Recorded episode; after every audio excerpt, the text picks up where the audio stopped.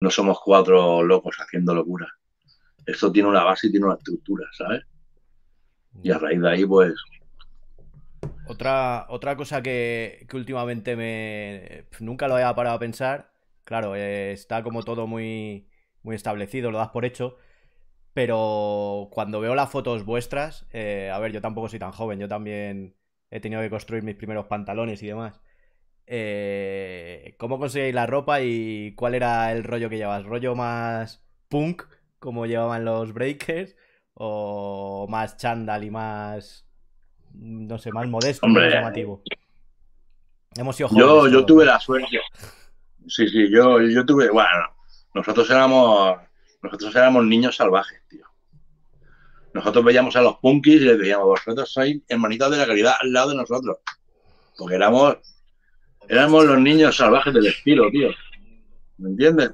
Y yo, por suerte, tenía a mi madre, y mi madre es modista. Y yo siempre he dicho, mi ropa era mamá wea. Yo cogía a mi madre y, mamá, mira, rómpame estos pantalones, me coges la bufanda esta de cuadros y me la pones en medio. ¿Sabes? Ya tenía unos pantalones anchos. Ahora me coges este pantalón azul, lo rajas por la mitad y, y este negro y me haces la mitad azul y la mitad negro. Y con la parte de arriba de la sudadera y tal, ya no tanto, ¿no? Pero igual cogíamos em, la, tapa de, las, de las libretas y con un cute, pues hacíamos unas rajitas, un círculo y nos hacíamos el logo de, de Public Enemy, lo poníamos ahí en una, en una camiseta, lo pintábamos con spray y ya teníamos nuestra camiseta de Public Enemy porque no había aquí, hasta un poquito más tarde, no hubo esa ropa aquí, ¿sabes? Claro. Y nos la hacíamos nosotros. La historia era súper rudimentaria y hacíamos lo que veíamos por ahí y nos lo hacíamos nosotros. O sea, era de risa porque luego cuando íbamos fuera se reían de nosotros porque decían, ¿dónde van los hippies estos, sabes? Te veías a, a, sitios ya con un nivel más alto y, y decían, eh, estos son gitanos del rap, estos son... y parecíamos, yo qué sé, tío. Pero bueno, era nuestro rollo, tío. Era nuestro rollo porque nosotros Mm, yo me acuerdo de la primera cinta que me compré, así de, música, pues, llamando hip hop, o, fue una cinta de Mantronics, el primer LP de Mantronics, que me lo compré en Andorra. Fui a Andorra y me compré la cinta. Y de hecho tengo, tengo el vinilo y tengo todos los maxis de, de ese LP. Eh, y flipé, yo flipaba, tío. La música que hacía esa gente era increíble para, para mí, ¿sabes? Pero escuchábamos Mantronics estábamos bailando break y luego poníamos los chichos, luego poníamos el junco, luego poníamos a, a Lucio Eduardo Aute, luego poníamos a Rubén Blades, eh, eh, escuchábamos música, ¿me entiendes? No, era, y la música escuchaba yo, a mí me gustaba Rubén Blades y, Aute por, por, las letras, ¿no? Que tenían que eran muy, muy sociales. Y los chichos porque éramos kinky del barrio, ¿me entiendes? Y era lo que escuchábamos pues, los chichos, eh, los chunguitos, los calis, los chorbos, los amayas, pues camarón, por supuesto, camarón, pues ya lo llevábamos en vena, y más que yo, porque yo soy nacido en Cádiz. Yo me vine aquí con un mes a Barcelona, y mi madre me trajo en un, dice ella, que me trajo en un capazo de esparto, de estos antiguos, ¿sabes? En el tren. Y de influencia de mi padre, recuerdo que mi padre escuchaba Triana. Y claro, yo escuchaba los chichos, los chunguitos y, todo era más o menos la base rítmica y todo era muy parecido, ¿no? Pero cuando le cogí a mi padre la cinta de Triana y me la puse en el radio cassette, yo lo flipaba, tío, porque esas melodías que hacían eternas, esos sintes, yo me quedaba loco, tío, me transportaban a otros sitios, ¿sabes? Para mí Triana ha sido ver la luz dentro de, de, la oscuridad, ¿sabes? Triana es alucinante, es un grupo que creo que no ha llegado tan lejos como tenía que haber llegado a nivel mundial, creo. Bueno, la suerte, la mala suerte fue que, que murió Jesús de la Rosa y ahí se acabó todo, ¿sabes? Pero ese para mí era el grupo por excelencia que había en España y los mejores músicos que habían para mí en España.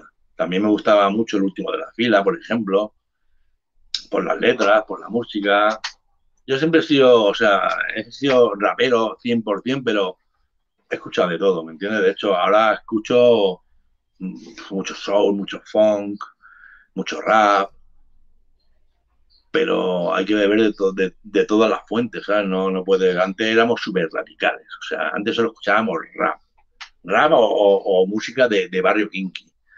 Y, y pasábamos de, de, hecho teníamos un grupo que se llama 2P69, que, que éramos anticomerciales 100%. Ya, ya, sí. Creo que, eso, lo... eso lo hablaba el otro día con colega de, del rollo de meternos con los medios y tal cuando grabamos las maquetas y tal. Y creo que mucha influencia tenéis vosotros, que lo oíamos, éramos más pequeños y diríamos, pues esto está bien, a por ellos. Y, todo, es verdad, era un poco ese rollo, ¿no? De la jauría y todo eso, metiéndose con los 40, con tal. Y creo que eso lo contagiasteis vosotros bastante a, a nivel global. Bueno, ahora llegamos a todo eso.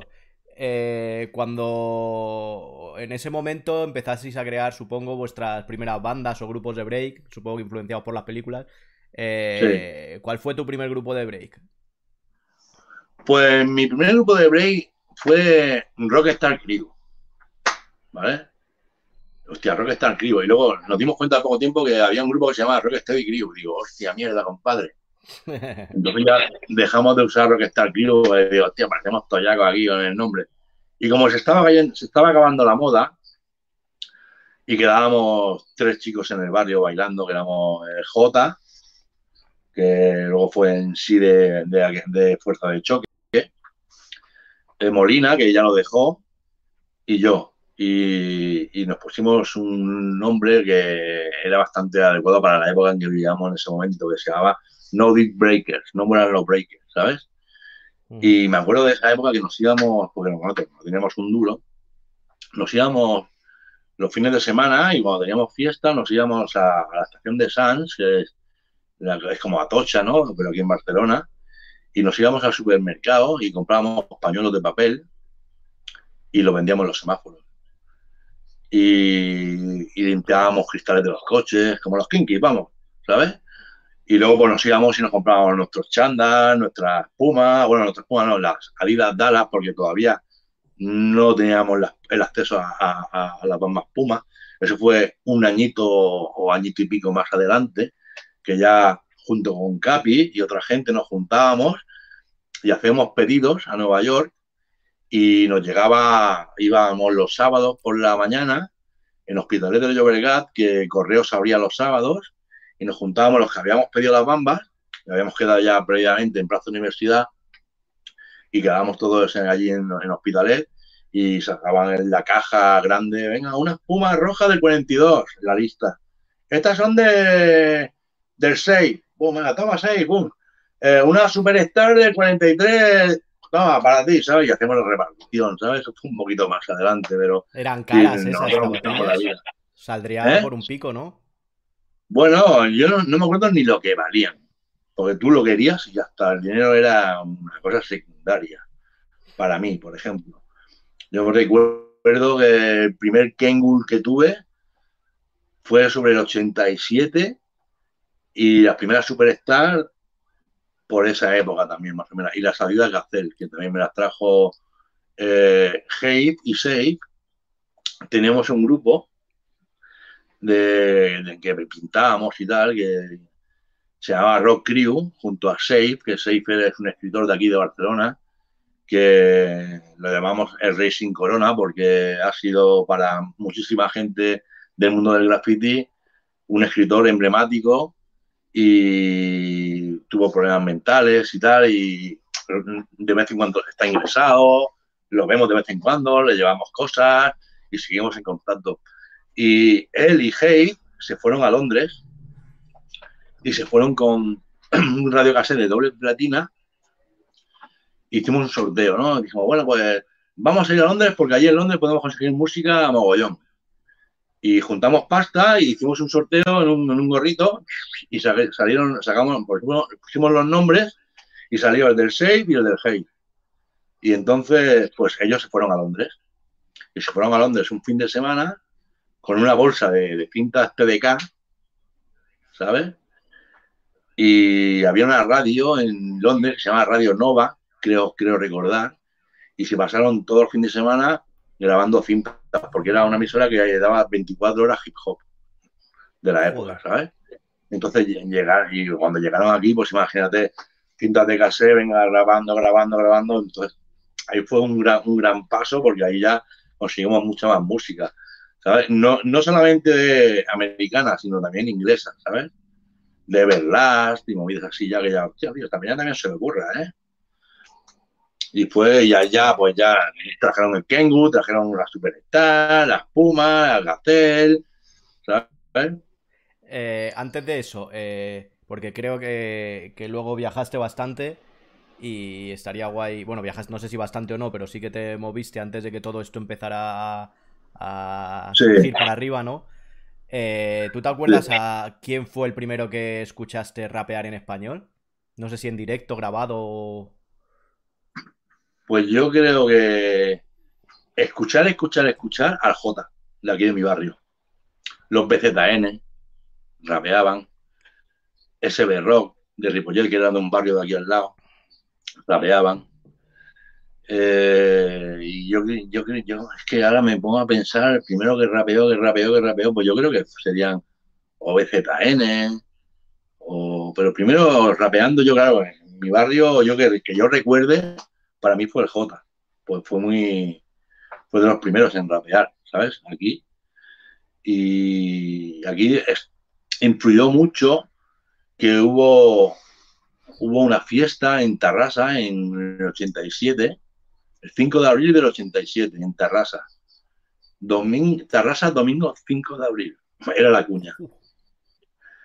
Y fue un día entero de, hip hop, que lo organizó Kiku Mistu, que era un tío que era muy polivalente y se le ocurrió y sería moló que te cagas, porque era, o sea, de ir a la Plaza Universidad y estar un par de horas con la peña a llegar a, una ciudad en que ves gente pintando, bailando, rapeando desde las 11 de la mañana hasta las 11 de la noche y dices, hostia, tío, eso nos abrió también mucho los ojos, ¿sabes?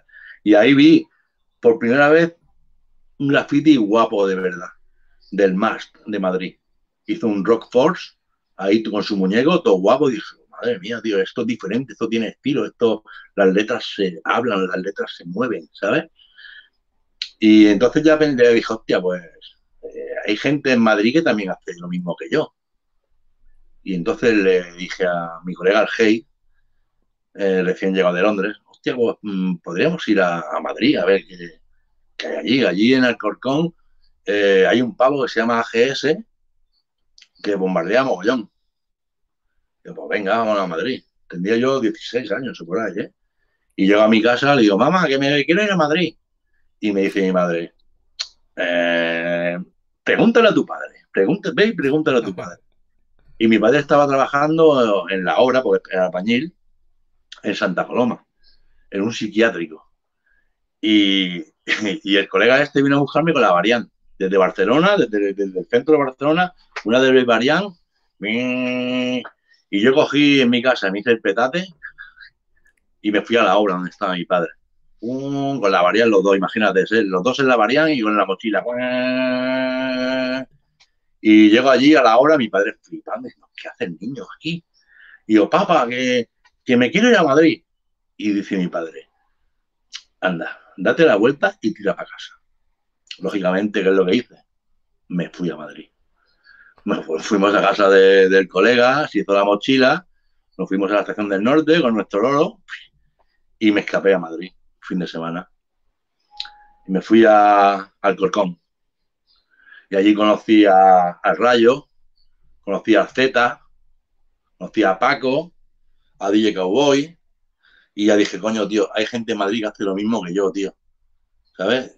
De hecho, incluso una noche dormimos en, en un cuarto de contadores, otra noche dormimos en un parque y, otra noche dormimos en... Yo dormí en casa de cowboy, ¿sabes? Ya tenía bastante frío y yo aquí hay que buscarse la vida, compadre.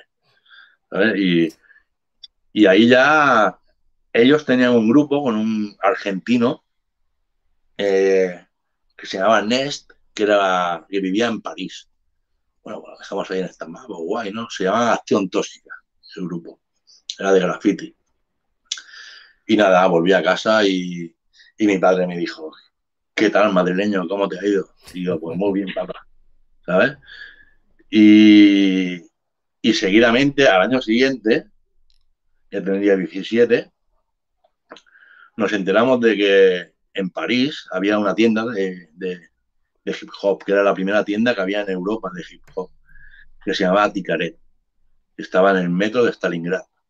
Entonces cogimos unos cuantos chavales de aquí, íbamos eh, el Save, el Racing Corona, el J, eh, el Crazy, que era un b-boy de los Homeboy Crew, que era para mí, mm, yo he visto mucho, mucho baile, mucho b-boying, porque a mí me encanta el b-boying. o sea, yo me he pasado muchísimas horas viendo a la gente entrenar, muchísimas horas en los campeonatos viendo a la gente bailar, he pinchado mucho en muchas batallas y en aquella época ver bailar a Crazy era increíble porque tenía un estilazo haciendo potro, haciendo fútbol, increíble. Pero haciendo power era una bestia, ¿me entiendes? Y el tío tenía un estilazo que yo no he visto vivo en España como él en esa época. En esa época y posteriormente hasta que llegaron los adictos y tal, no he visto a nadie. Bueno, pues cogimos unos cuantos y nos fuimos a, París. Pues lo mismo. Fue un viaje guapo, guapo, porque nos tiramos 10 días, creo. 10 días en París, durmiendo en el metro, durmiendo donde fuera, ¿eh? Solamente dormimos una noche en un hotel y era porque estaba en reformas y nos cobró una miseria por una habitación y nos tiramos los 10 allí en el suelo. Pues claro, la pasta que llevábamos era para comprar. Lógicamente. Y cuando llegamos, fue eso, porque cuando llegamos a la, frontera, claro, el, pavo flipaba, porque antes tenías que hacer transbordo en la frontera, porque las vías no eran las mismas, las vías de aquí eran más anchas y las vías europeas eran más estrechas. Entonces, por Bodo había que hacer el cambio de tren. Y llegamos allá a la frontera y el pavo nos pregunta, oye, pero vamos a ver, ¿dónde está vuestro tutor? Y nosotros le dijimos, ¿cómo que tutor? Nosotros venimos a descubrir el hip hop. Y el pavo se quedaba loquísimo, ¿sabes? ¿Cómo? ¿Cómo? ¿Cómo? Sí, sí, yo tengo permiso de mis padres. Entonces, para salir de España en aquella época, tenías que ir al cuartel de la Guardia Civil, ¿sabes? Con tus padres, y te tenían que hacer una autorización firmada por tus padres, ¿sabes? Y por el, el, y por la Guardia Civil. Y bueno, cada uno con nuestro papel.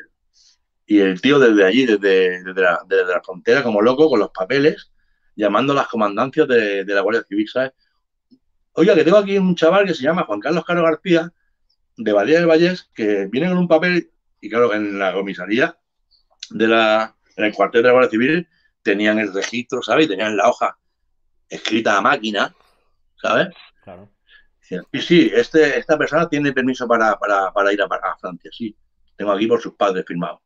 Y así todos, y nos dejaron pasar, ¿sabes? Pues imagínate la que liamos en Francia. Porque en Francia, que es un país que la gente habla súper bajito, y llegan ahí 10 niños salvajes, ¿nen? Flipaba la peña. Con nosotros, o sea, la gente, los mismos vivos que, porque claro, nos tiramos allí 10 días y el hip hop, allí están los barrios más humildes. San Denis, El pues nosotros nos íbamos allí y nos tiramos 10 días comiendo bocadillo de atún y de foie gras y comprando material. O sea, cuando nos vio el pavo de la tienda de Ticaré entrar con nuestras camisetas rollas, con pintadas de Purigenemi, y veías todo colgado allí con camisetas serigrafiadas, vinilos, eh, hebillas, o sea, de todo, de todo lo que habíamos visto en las películas, estaba allí la tienda, ¿eh? Y tú flipando, diciendo, guau, quiero eso, quiero eso, quiero eso, quiero eso, quiero eso, quiero eso. Y es lo que trajimos, y trajimos muchísima información, que fue lo bonito de ese viaje, ¿sabes? Que nos venimos con muchísima información y ya empezamos a establecer, establecer una base diciendo, esto es el hip hop, esto es lo que, o sea, vimos incluso, fuimos a conciertos, fuimos a jams, y vimos a, a los NTM cuando todavía no eran NTM, ¿sabes? Es lo que te iba a preguntar, Actuando. por ahí a los NTM. se llaman New Generation en sí. ¿sabes? Y estaba con ellos DJ Dynasty y Joystar,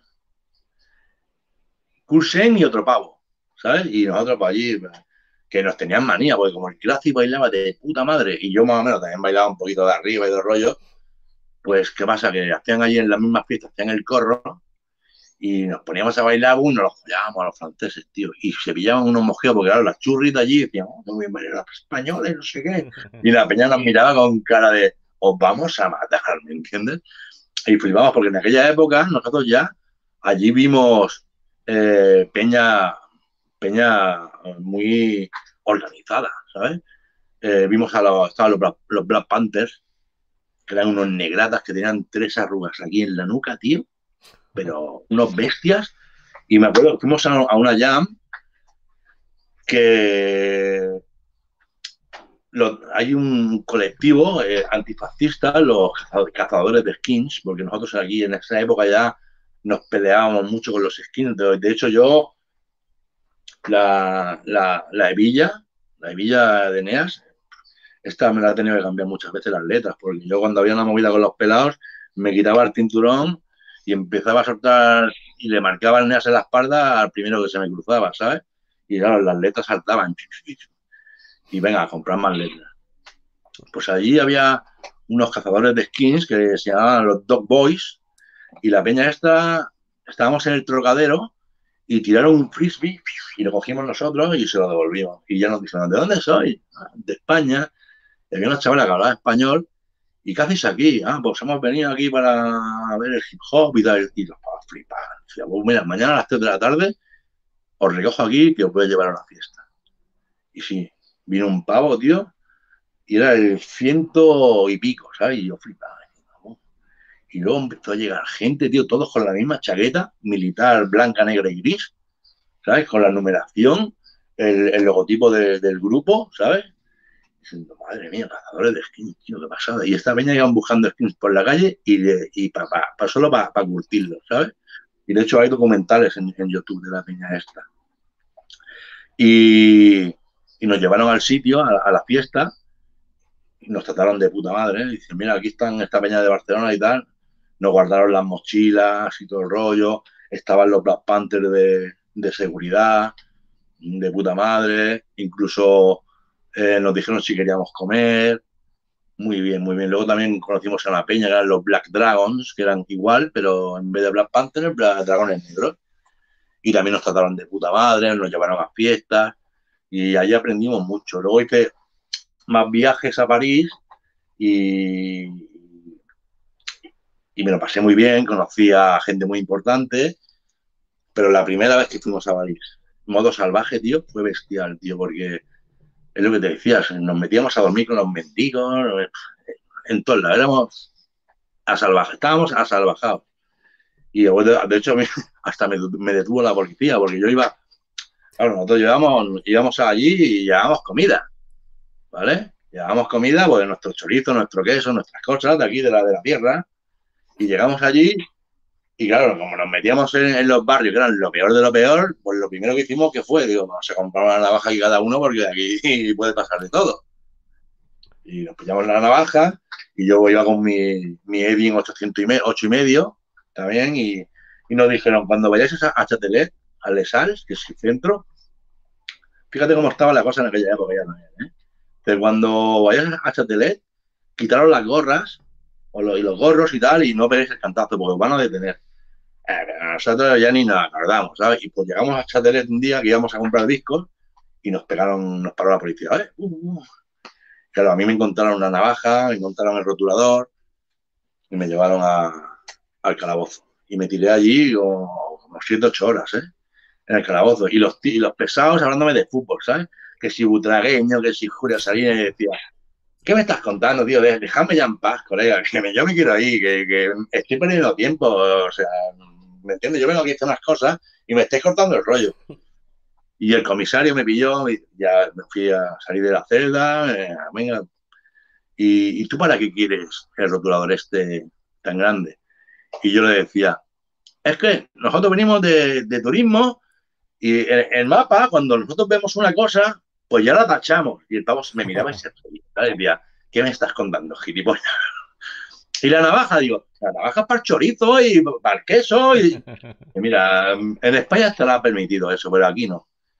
Pero se enrolló el tío, ¿eh? porque me dijo, mira, os vais, porque le tuve que enseñar el billete de, tren de vuelta, y dice, os vais eh, tal día, ¿no? Dice, te pasas antes, ese mismo día, y te devuelvo la navaja y te devuelvo el rotulador.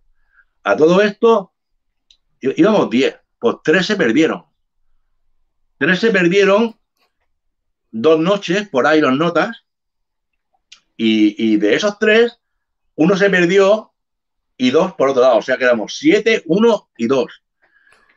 Y dijimos, y nos encontramos a uno en Stalingrad, al Coren de Mataró.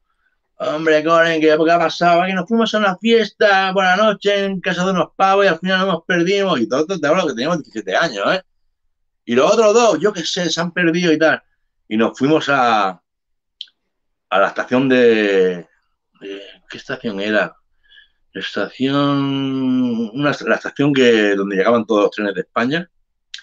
Y nos encontramos a los dos pavos, tío. Llamando a la embajada española porque ya no tenían un duro, no tenían nada. Llorando allí diciendo, tío, que no tenemos ni un duro. Estábamos ya llamando a la embajada española porque ya no sabíamos ni lo que hacer. Pero ya nos encontramos los 10 y venga, vuelta, ruido. Uy, venga, descubrimos hip hop. Ese viaje fue, fue la hostia, fue la hostia. Fue, yo creo, el mejor, el mejor viaje que me he pegado yo en mi vida.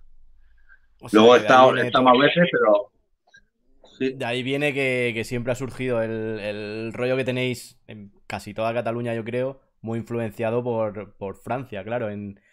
Yo, yo diría que hasta en graffiti y en todo, no solo musicalmente. Sí, bueno, nosotros, yo creo que, yo creo que hablando del graffiti, yo creo que ha tenido más influencia Madrid de, Francia que Barcelona. Yo creo que en Barcelona había un estilo muy autóctono de graffiti.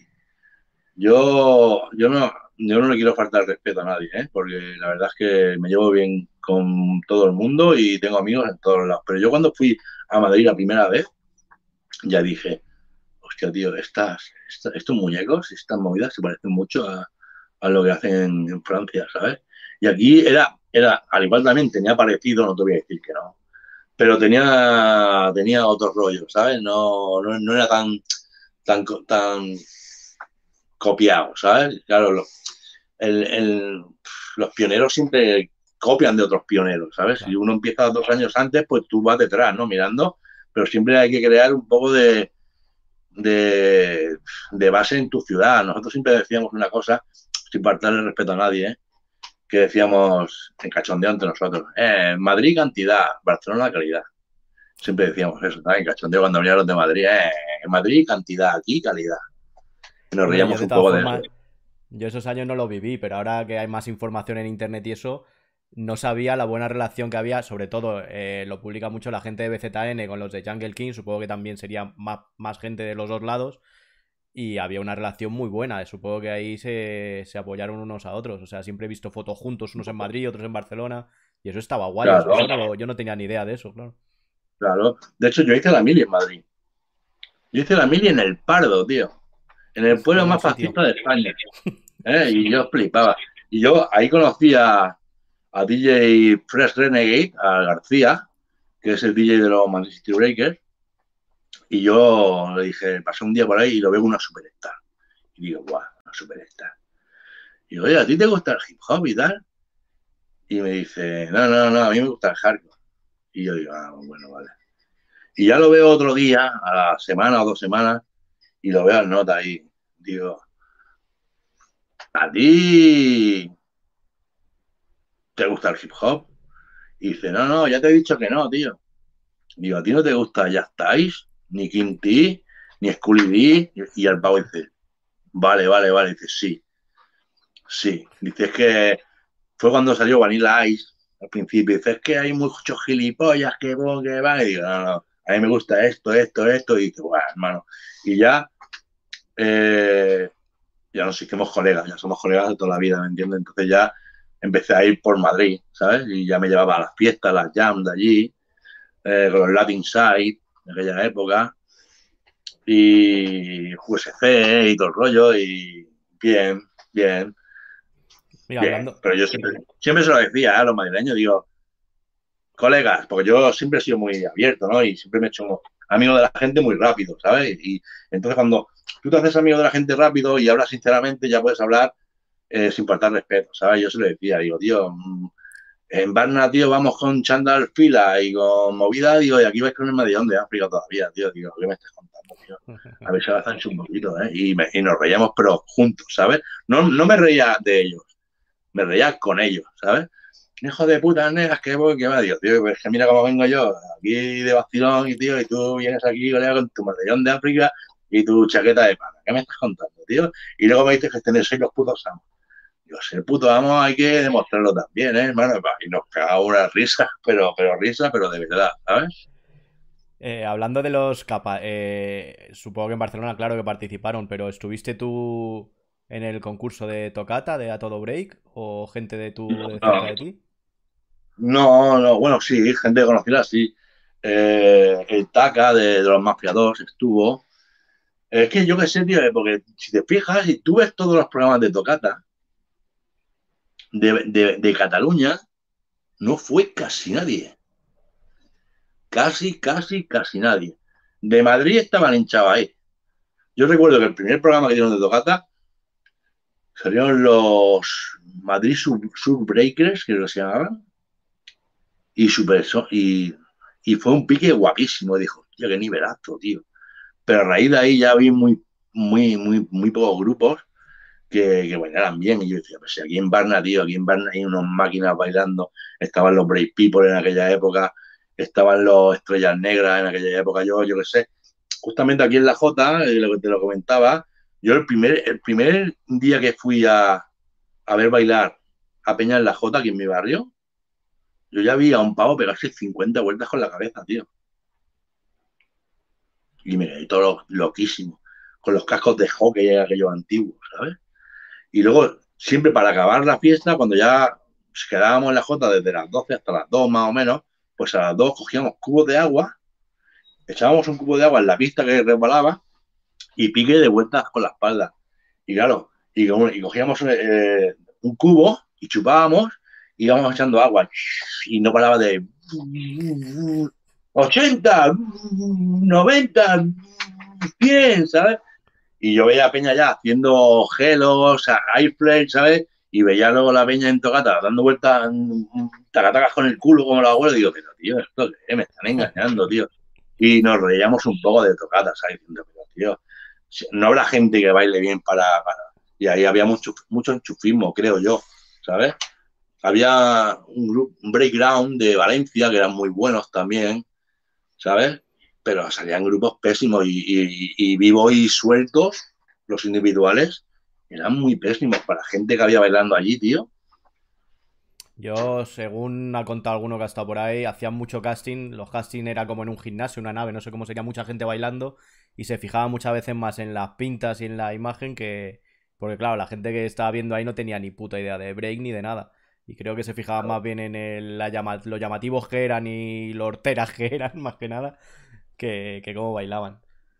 Es que yo, yo qué sé, yo veía el tocata y cuando hacían las coreos no daban ni una, ni una, o sea, de 10 pasos hacían 4 bien y 6 mal.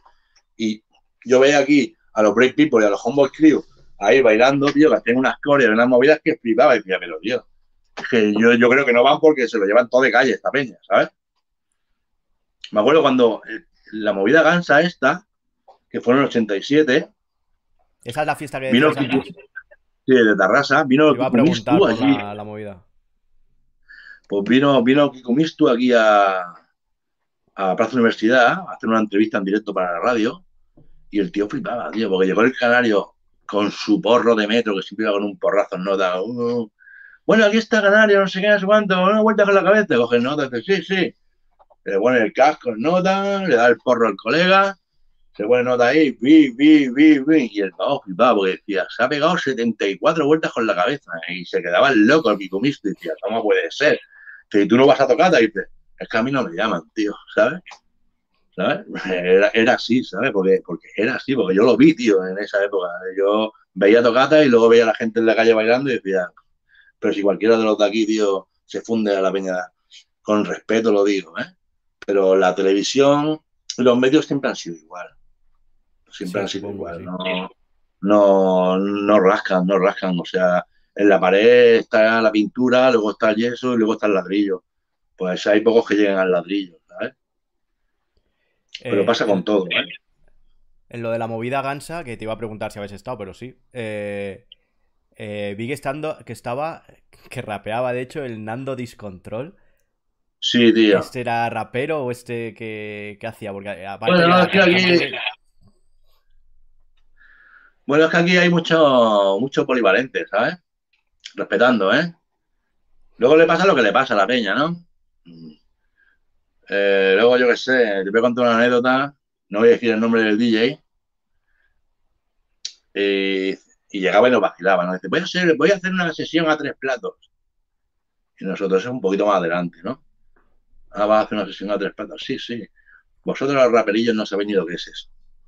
Una sesión a tres platos, de música electrónica, claro, lógicamente, techno y todo lo este, ¿no? Y nosotros, ah, vale, vale. Nos vacilaba, ¿sabes? Diciendo, mira, los críos estos aquí, que bueno, que va. ¿Sabes lo que le pasaba? Que cuando iba a montar el set, los tres platos le habían des- desaparecido. ¿Qué ha pasado? Digo, pues mira, los raperos están robando los platos. Por vacilarle. Sí que te han hecho una sesión de tres platos, ¿no? Sí, de tres platos, digo, pero mira, por la puerta han salido uno, dos y tres. Te quería... Justamente, y, justamente, y justamente, pues pasó con un DJ de estos que los de los que tú has hablado. ¿Sabes? Y en la movida Gansa, no, claro, no es que rapeara, ¿no? Porque rapear puede rapear cualquiera. Pero allí, allí lo que marcó fueron unos suizos que vinieron. Allí vinieron unos suizos y estos sí que nosotros, ya- nosotros íbamos vestidos como gitanos del barrio y estos venían ya con sus chandalas Adidas, sus Superstar, sus Pumas, sus Kengu, sus gorras. Y nosotros decíamos, guau, Dios, estos han salido de Beat Street, Dios, esto es como, como en el pique de Beat Street, de Roxy, pues igual, ¿sabes? Entonces fue un poco, digo, hostia, esto es la, la imagen guapa, tío, esto es lo que, este es el camino que hay que seguir, ¿sabes? Ese día también cantaron los BCN, vinieron Breakers de Madrid, los Rock Force, que para mí ha sido el mejor grupo que había en Madrid, respetando a los capas, Madrid City Breakers y yo creo que para mí, y el Lolo, uno de ellos, el Lolo, para mí ha sido, eh, junto con Krafi, creo que los dos mejores b-boys que he visto nunca en, aquella época. Y me acuerdo porque aquel día sacaron los, los gelos, que los gelos son es el molino, pero apoyando la mano y dando otro- un giro, un giro, no sé, no sé el, tecnicismo que usan ahora, pero antes le llamaban gelos, ¿sabes? Y me acuerdo que aquel día, entre la gente de Madrid y la gente de Barna, allí, pues mira, pon el brazo así, mueve para aquí, para allá. Y hubieron dos tres de Madrid que sacaron los gelos y dos tres de Barcelona que sacaron los gelos, ¿sabes? Y me moló ese momento, ¿sabes? De estar sentado ahí, ver a la Peña de Madrid, a la Peña de Barcelona ahí entrenando justamente en el, en el local donde era el concierto. Eh, había una antesala, pues ahí todos bailando, y estaba el Aurelio, que era de Santa Coloma, que sacó los gelos, el Crafty sacó los gelos, ¿sabes? Hubieron el Pulmón, también un pavo de, de los Dynamic Full Rockers, que eran los Breakers de BZN, ¿sabes? Y el Peña de Rockford Crew, que, que bailaban de puta madre, pues aquel día molado, tío, porque era, claro, no, no, teníamos tantas oportunidades de vernos la gente de una ciudad y la ciudad, ¿sabes? Y entonces, pues, esos momentos, tío, marcan, ¿sabes? Porque recuerdas, tío, la esencia de todo, del por qué, ¿sabes? Del por qué estamos aquí, hacemos, haciendo todo algo juntos y ayudándonos entre nosotros, ¿sabes? Y cuando vimos el graffiti de, del MAS, dijimos, hostia, tío, qué máquina el pavo, tío. Y toda la gente diciendo, eres un puto máquina, tío. Seas de Madrid, seas de Huelva, de Murcia, de donde sea, eres un puto artista, tío. ¿Sabes? Eso es respeto, tío. Es, alucinante ver eh, el vídeo que hay en YouTube de, de lo de la movida Gansa, esto, eh, que es del 87, creo, ¿no? Bastante Sí, antes 80. de que hubiera grupos grabando y tal. Y, y es verdad que, claro, eh, es extraño todo, sobre todo musicalmente, pero es alucinante que hubiera un movimiento eh, completo del hip hop, a lo que me refiero. eh. Yo tenía más la idea. A ver, yo empecé todo esto en el 90 por ahí con el Madrid Hip Hop y tal. Es cuando yo me fijé, Mm. pero por edad, porque tenía 11 años o por ahí.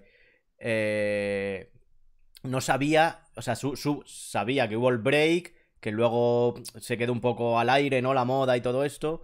Y luego ya entró el, el tal y poco después vieron que era hip hop, que no era break, ni era hip hop, ni, o sea, ni rap, ni graffiti, ni nada, era un movimiento. pero en el 87 ahí se ve claramente que es un movimiento. Eh, de hecho, se habla de hip hop con el Henry Chaflan este, se habla de hip hop, no se habla de graffiti, eh, y hay todos los a formar caica, se ven aquí los ladrillos con los platos encima y tal, pero es alucinante ver cómo, cómo están los cuatro elementos representados y, que lo sentís, que no es aquí, no hay tanta pose, es más crudo que eso. Sí, yo era, era, muy auténtico también por la ignorancia, ¿sabes? Porque no te cortabas de nada, ¿sabes? decían, decís jo, y aunque no te gustara el pavo, decías jo, decías jo, ¿sabes? Pero luego, luego ya se veía un poquito más eh, aquel día también cantaron los BZN, ¿eh? el Chus. Eh, para mí el Chus ha sido uno de los mejores MC de la época, ¿sabes? De BZN. Eh, claro, escuchabas a Hernando Discontrol y Chus y decía, mm, no tiene nada que ver, ¿me entiendes? No tiene nada que ver.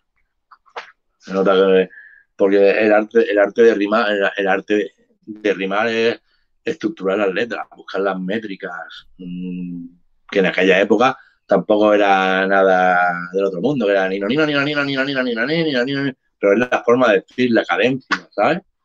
Si lo haces todo plano, pues ya no tiene... Pero ese día nos dimos cuenta de que teníamos algo entre manos, tío, que, había graffiti, había exposiciones, había gente que había hecho lienzos, había gente bailando, haciendo sus coreografías, eh, rapeando, o sea, era todo un conglomerado de cosas, tío, que, y bueno, ya habíamos, y ya habíamos visto Guerra de Estilos, ¿sabes? Igual Style, que eso era muy importante. Que ya teníamos una referencia, ¿sabes? Y Beat Street. O sea, ya teníamos una referencia, ya sabíamos por qué camino teníamos que coger. Que yo no me iba a poner una cola de zorro, ¿eh? Como el Turbina, tenía bien claro, ¿sabes? Entonces ya sabíamos lo que teníamos que hacer más o menos, porque, claro, es que eh, los primeros grupos de, rap americanos, eh, incluso cuando hacían disco rap y todo el rollo este, pues tenían mucha influencia de, del Lion de Family Stone, Funkadelic, Parliament. Sí, del rollo fan de, estrellas, ¿no? De... Sí, sí. Entonces, cuando ves los conciertos de Grandmaster Flash y tal al principio, pues te los ves con unas vestimentas que dicen, madre mía, menos mal que salieron los Randy en sí y dijeron, vamos a vestirnos como la gente va en la calle vestida, ¿sabes? Porque tú imagínate el movimiento hip hop, tío, con, con movidas de cuero, con las tetillas al aire con una movida, con el gorro nazi, con lo otro, y digo, uh, vaya locura, tío. Yo no me veo así, no me veo así, la verdad. ¿sabes? Pero sí, sí que habría gente así también, ¿no? Sí. En España. Lo ¿eh? sabía, pero. Sí, pero. Eh, eh, sobre todo la gente que bailaba de arriba, tío.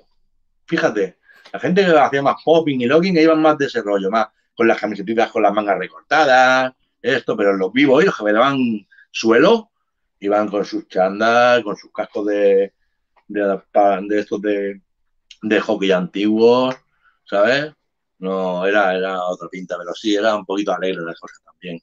Las chicas también iban un poquito más así vestidas, ¿sabes? En Barcelona siempre ha habido chicas en el movimiento, ¿sabes? Siempre ha habido chicas que, que han estado ahí, ¿sabes?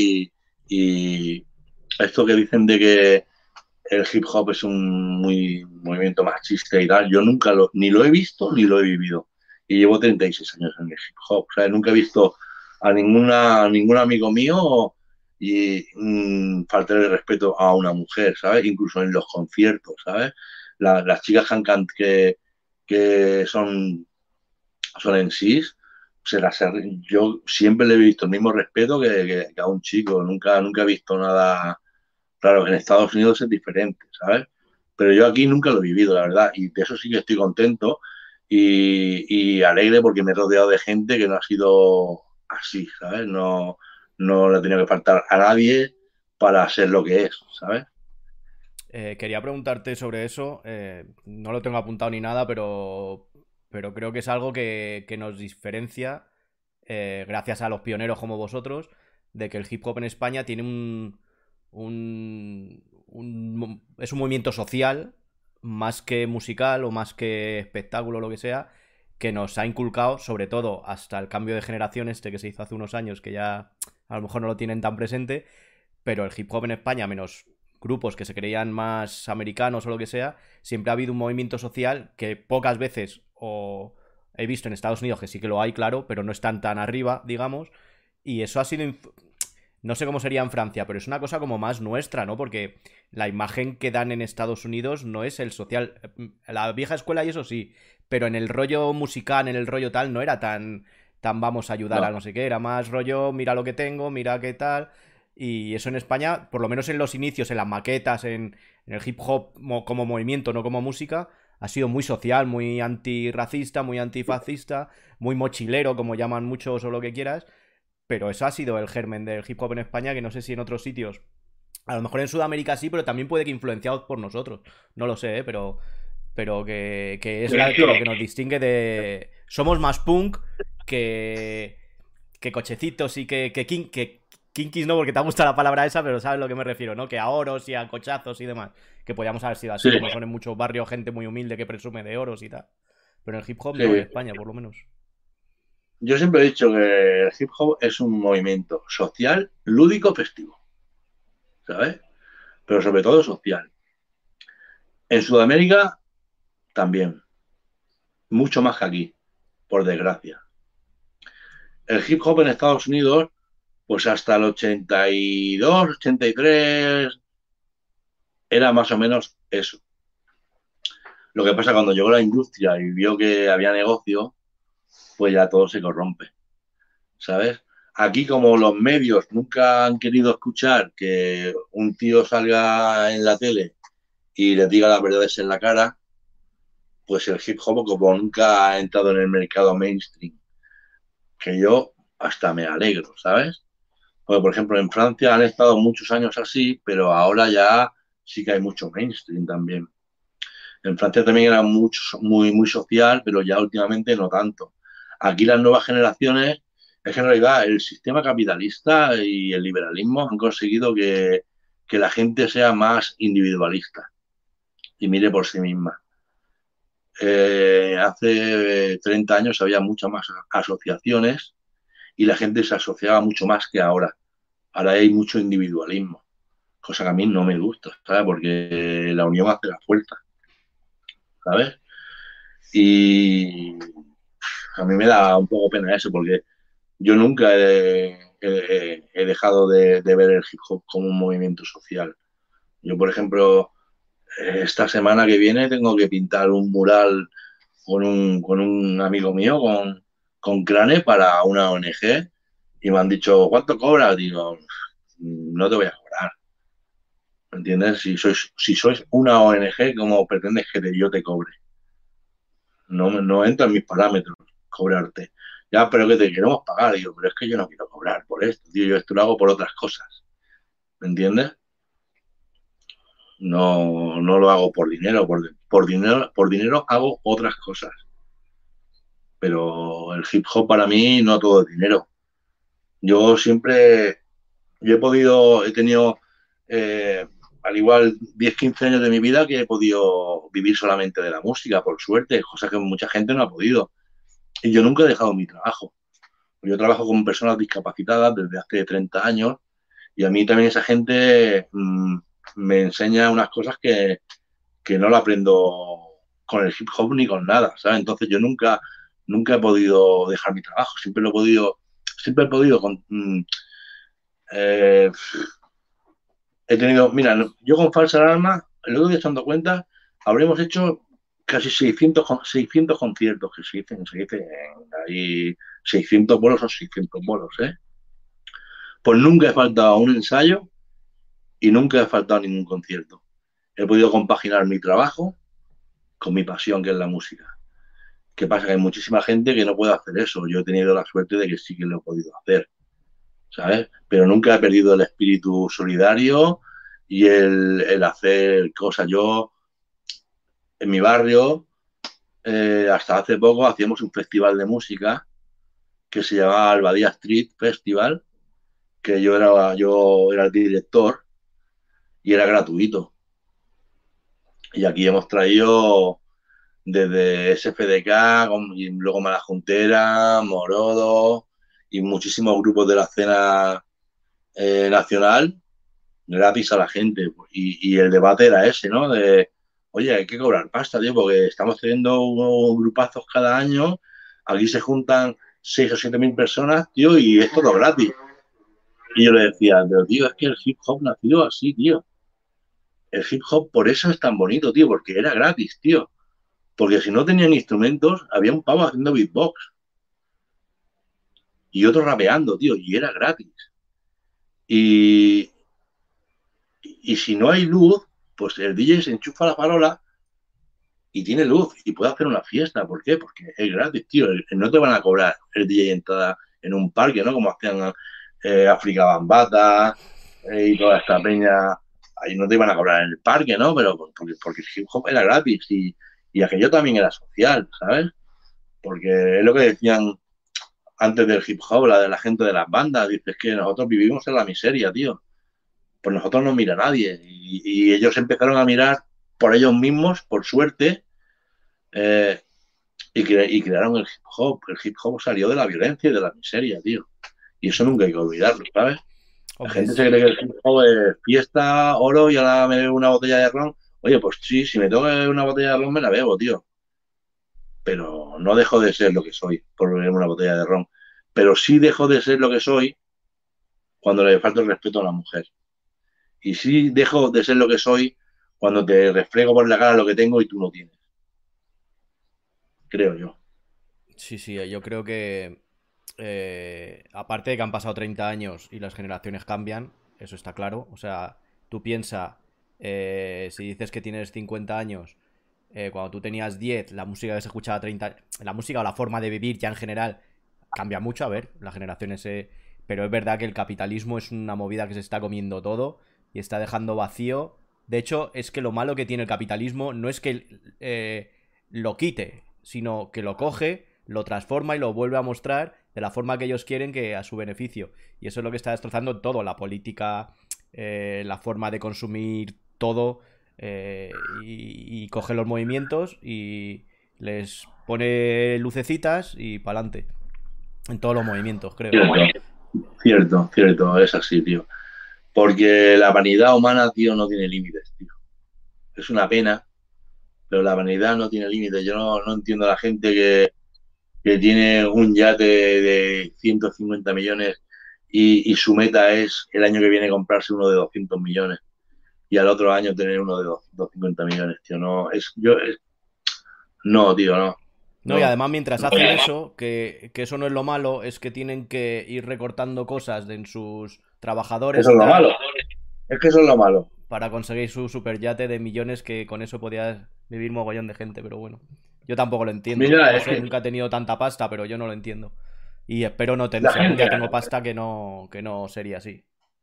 Mira, aquí en Cataluña hay un problema político, ¿me entiendes? Que está muy latente. Eh, por suerte, aquí la gente es muy inteligente, porque aquí la gente está un poco polarizada, ¿no? Hay sobre un 50% que quieren la independencia y un 50% que no la quieren, pero aquí nadie se pega en la calle, tío. Aquí nadie se escupe en la cara por ser de un bando o ser de otro bando, tío. Aquí lo único que, la gente intenta es, oye, pues mira, pues yo creo esto, ah, bueno, pues yo creo lo otro. Pero no nos vamos a faltar respeto, tío. Aquí en Cataluña, en los años 20, había una empresa que se llama La Canadenca, la cual estuvo en huelga tres meses. Hubieron muchos muertos, eh, hubieron mucha gente en la cárcel torturada, pero al final consiguieron lo que, lo que querían. Tuvieron que readmitir a toda la gente que estaba en la calle, tuvieron que sacar de la cárcel a toda la gente que estaba encerrada, pagaron por las muertes y se consiguió el horario de ocho horas diarias. Sin esa lucha, no sé cuánto trabajaríamos nosotros al día, lo que ellos quisieran y el pueblo actualmente no lucha. Ya no te digo que luches por la independencia o por mierdas así. Lucha por ti mismo, tío. La gente se pelea entre ellos y lo único que tiene que, pensar es, mm, tú tienes que pelear porque tu familia salga adelante. Y para que salga adelante, tienes que ganar más dinero y tener más privilegios sociales. Y la gente se está dejando a milanar, tío. Están chafando a la gente. Es que también lo que están haciendo. Eh, ahora volvemos al hip hop y todo lo que quieras. Que es que todo esto que habla social y que ha sido parte de la, del trabajador o de la gente humilde, incluso de la clase media, que no hemos sido jefes ni tal, eh, ahora es eh, ser comunista de mala forma y lo están como eh, vandalizando el pedir derechos a los... Es una cosa brutal, que no sé la gente dónde, de dónde sale, pero es una cosa brutal lo que está pasando. Mira, la gente lo que no entiende es que en este país hay tres tíos que son los que mandan. ¿Me entiendes? Aparte de los fondos internacionales de dinero y tal, aquí eh, hay tres tíos que son los que tienen el poder de toda la información que hay, prensa, radio y televisión. Y esos tres tíos dicen, hay que decir esto, esto y esto. Y ya está. Y si, por ejemplo, me lo invento, que a mí me la suda, ¿eh? porque a mí, yo cuando hablo de hip hop, hablo de hip hop, pero haciendo una puntualización para que la gente se entera de, cómo manipulan a la gente. Por ejemplo, aquí en Cataluña hay un partido que es anticapitalista, que son los de la CUP, y despectivamente, en el resto de España, le han puesto una, una etiqueta de radicales y de perros flautas, y la gente se lo come. Ahora yo os reto a que busquéis algún vídeo, y mira que hay redes sociales, ¿eh?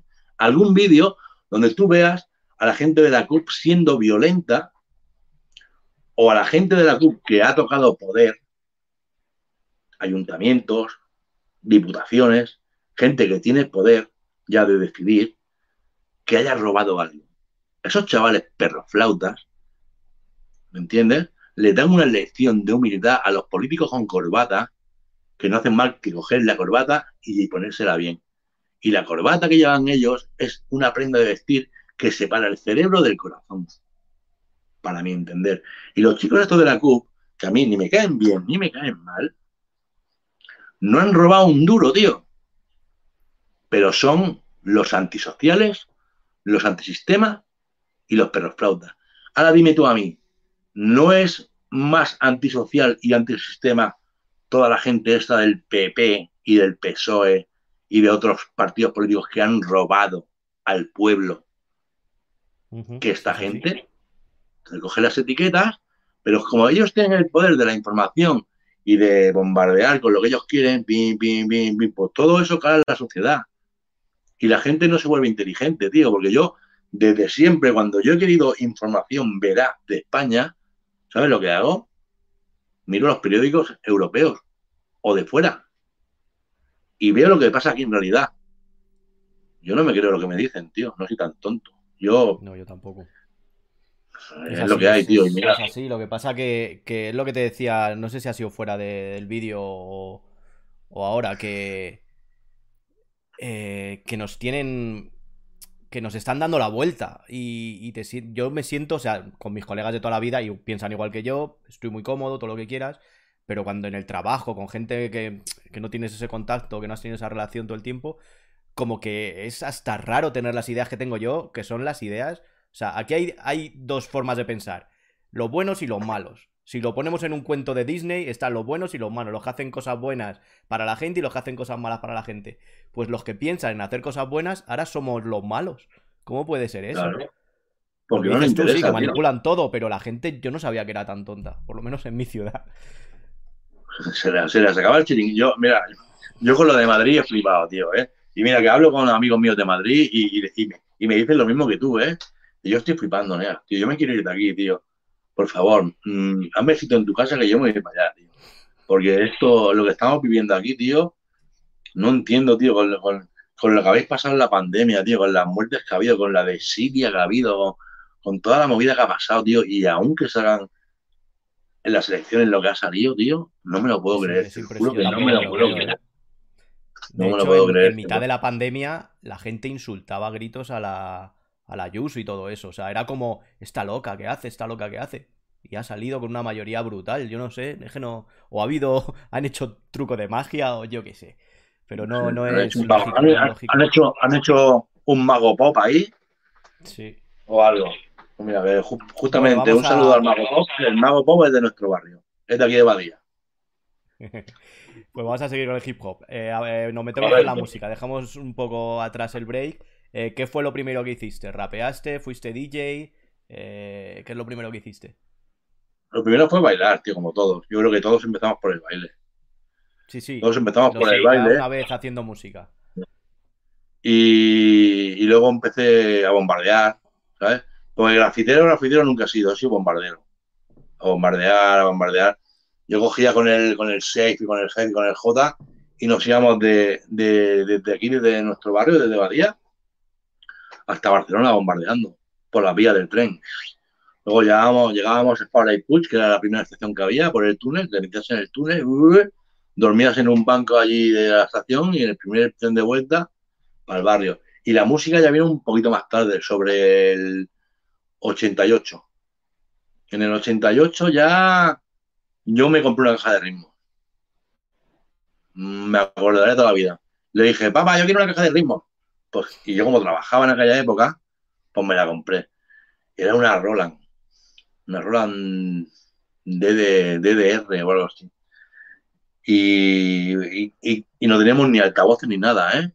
Poníamos con los auriculares y programábamos los ritmos y ya está. Y rapeábamos ahí rollo mal, mal, mal. Y me acuerdo del primer concierto que hicimos, tío. Que yo creía que nos iban a matar. Porque en aquella época lo que se llamaba era el rock. Hasta, eran heavy, todo el mundo era heavy. ¿Vale? Y aquí en mi barrio había un festival de rock que es el Badía Rock. Y, tocamos ese año, imagínate un polideportivo con 2.000 heavies y que se ponen allí tres niños, porque éramos tres niños, uno con un cacharro ahí, una caja de ritmo, y dos que todavía no sabíamos ni que el micro, yo rapeaba también en aquella época. No me acuerdo ni de las letras, pero rapeaba. Yo y el J. Luego yo ya me quité y siguió el J solo, menos mal. Y no sabíamos ni que había que, ni que, había que coger el micro para rapear.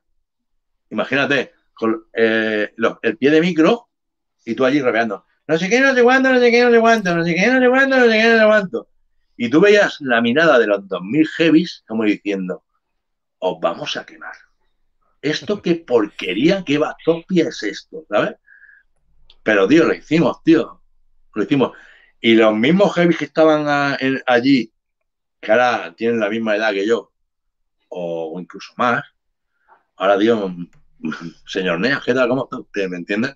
Pero en aquel momento yo creo que nos querían quemar, tío, como si fuéramos brujos, ¿sabes? De la época. Esta peña, en cuanto baje del escenario, va a la puta hoguera, tío. Y, y fue así, tío, ¿sabes? Un concierto que hicimos nosotros.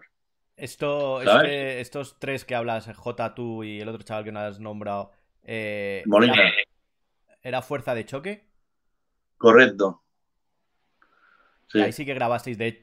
de- eh, eh, lo no sé si también, es que como llevamos ya tanto tiempo hablando, no sé si ha sido fuera o dentro, le- lo de ir en contra de los 40 y tal, fue Sí. antes que Jauría y todo eso, en, no sé si hay por ahí Sí. rolando tres o cuatro temas de fuerza de choque y ya erais, Sí. estabais obcecados a, a los 40, ¿no? Sí, sí, tío, éramos súper radicales, tío. ¿Sabes? Yo creo que por eso no nos mataron los heavy, porque diciendo, por lo menos los chavales se cagan en los 40 principales y en toda la puta madre que los parió y para aquí, para allá, no sé qué, por lo menos los chavales a la mierda. Venga, no lo vamos a matar hoy. O vamos a dar otra oportunidad. ¿Sabes? Y ahí fue cuando pues, grabamos Fuerza de Choque. Ya, ya las, las letras las cantaba el, el J, el solo. ¿Sabes? Que yo creo que fue mejor. ¿Sabes? Yo ya me metí en el 88 pillamos mm, empeza- nosotros hacíamos fiestas por los por, por los eh, no sé cómo se llama allí en Madrid las casas de cultura ¿no? en cada barrio hay una casa de cultura Sí. ¿no? ¿Vale? aquí se llaman casal de yovas el casal, la casa de los jóvenes ¿no? Y nosotros hacemos fiestecillas sí.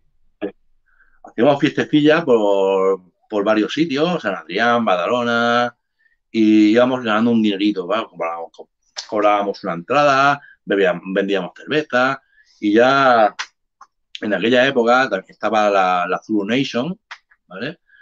Eh, y nosotros qui- quisimos hacer, bueno, la hicimos, lo que pasa es que se quedó ahí un poco en el aire, la Unidad Zulu, que Unidad Zulu era un colectivo de gente, que yo tengo ahí los archivos y lo tengo todo.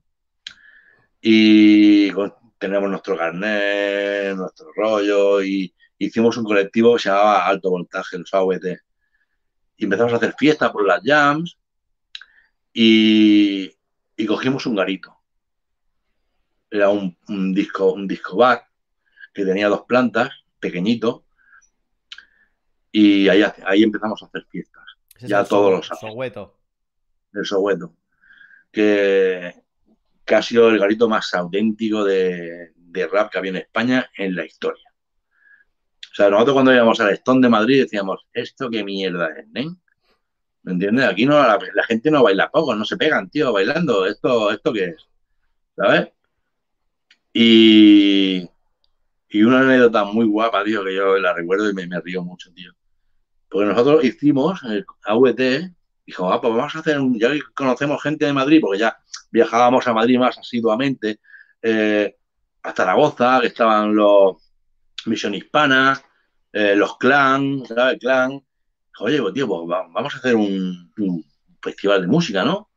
Y hicimos el primer festival, el macroconcierto que hicimos en el Celeste, ¿sabes? Que trajimos a Jungle King, a Clan, Misión, Hispana, Latin Side de Madrid, gente de aquí de, Barcelona. Y me acuerdo, tío, que fuimos a, a Celeste, que es el Ramataz ahora, que es la sala de concierto más importante que hay aquí en, Barcelona.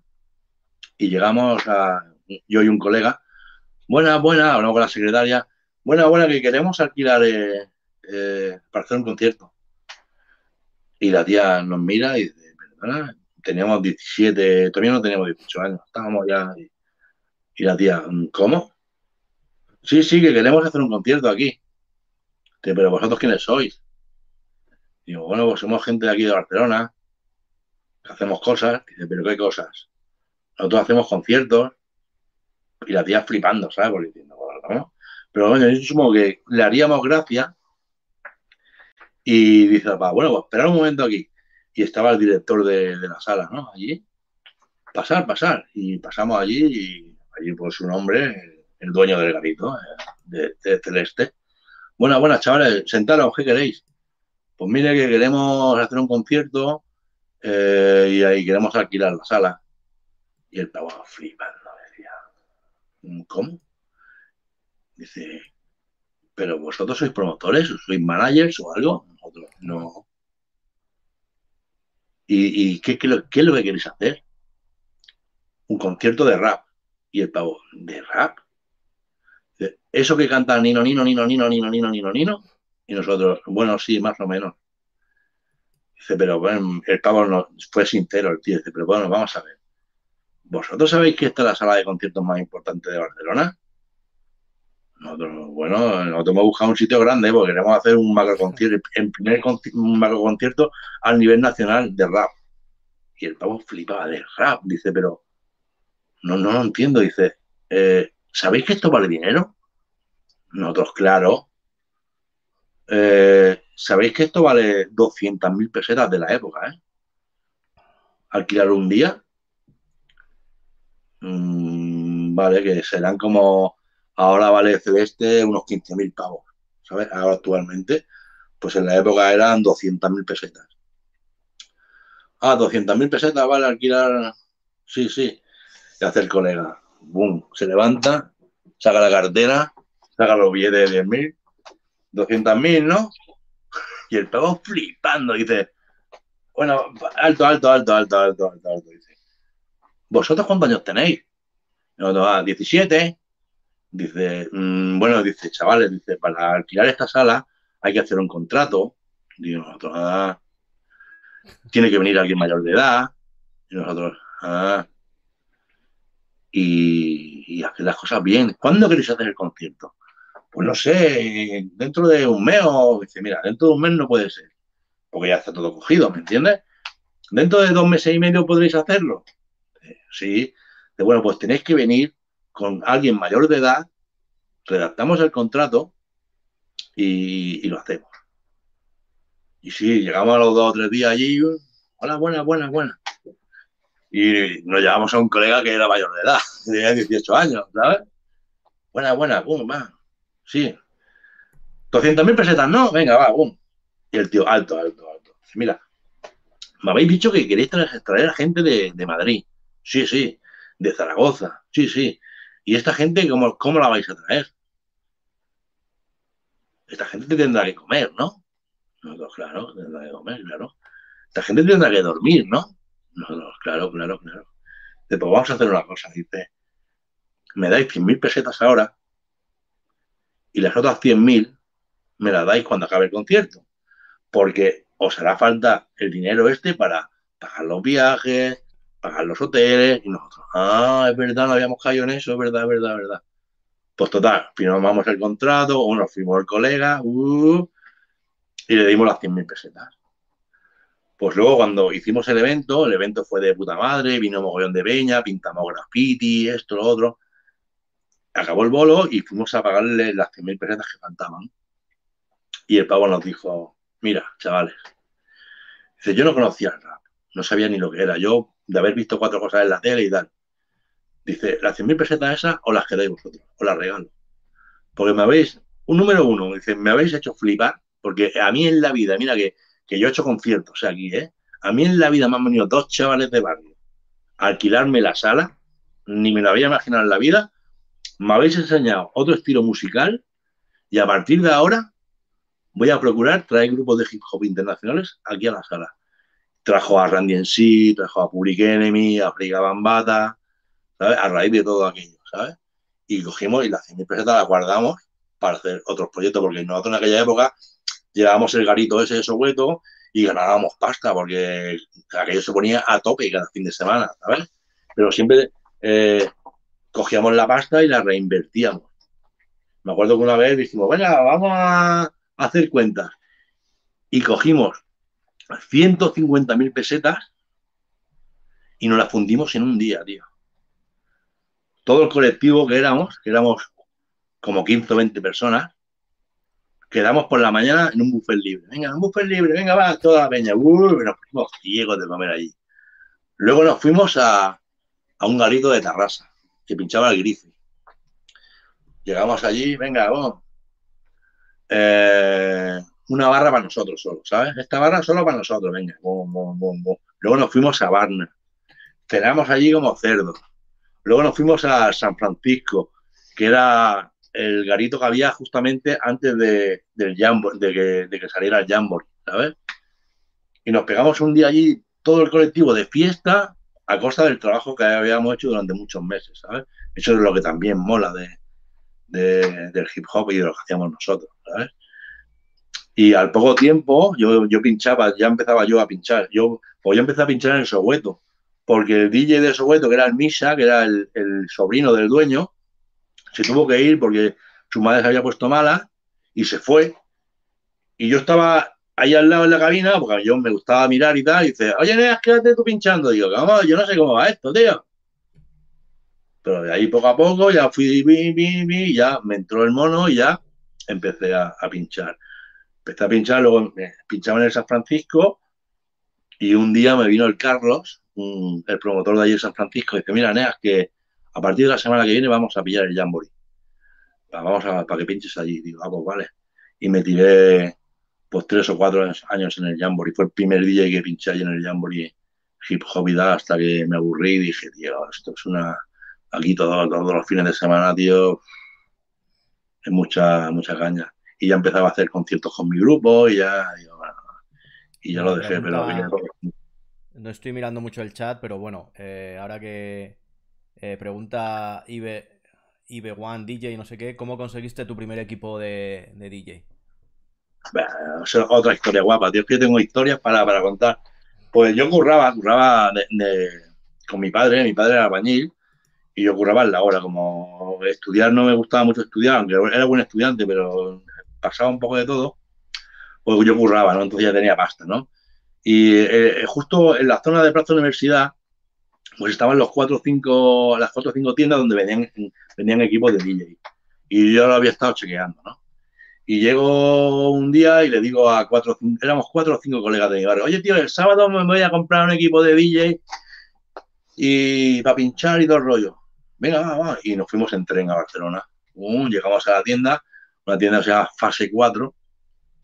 Buenas, buenas. Y empezó a mirar, mirar esto, mirar lo otro.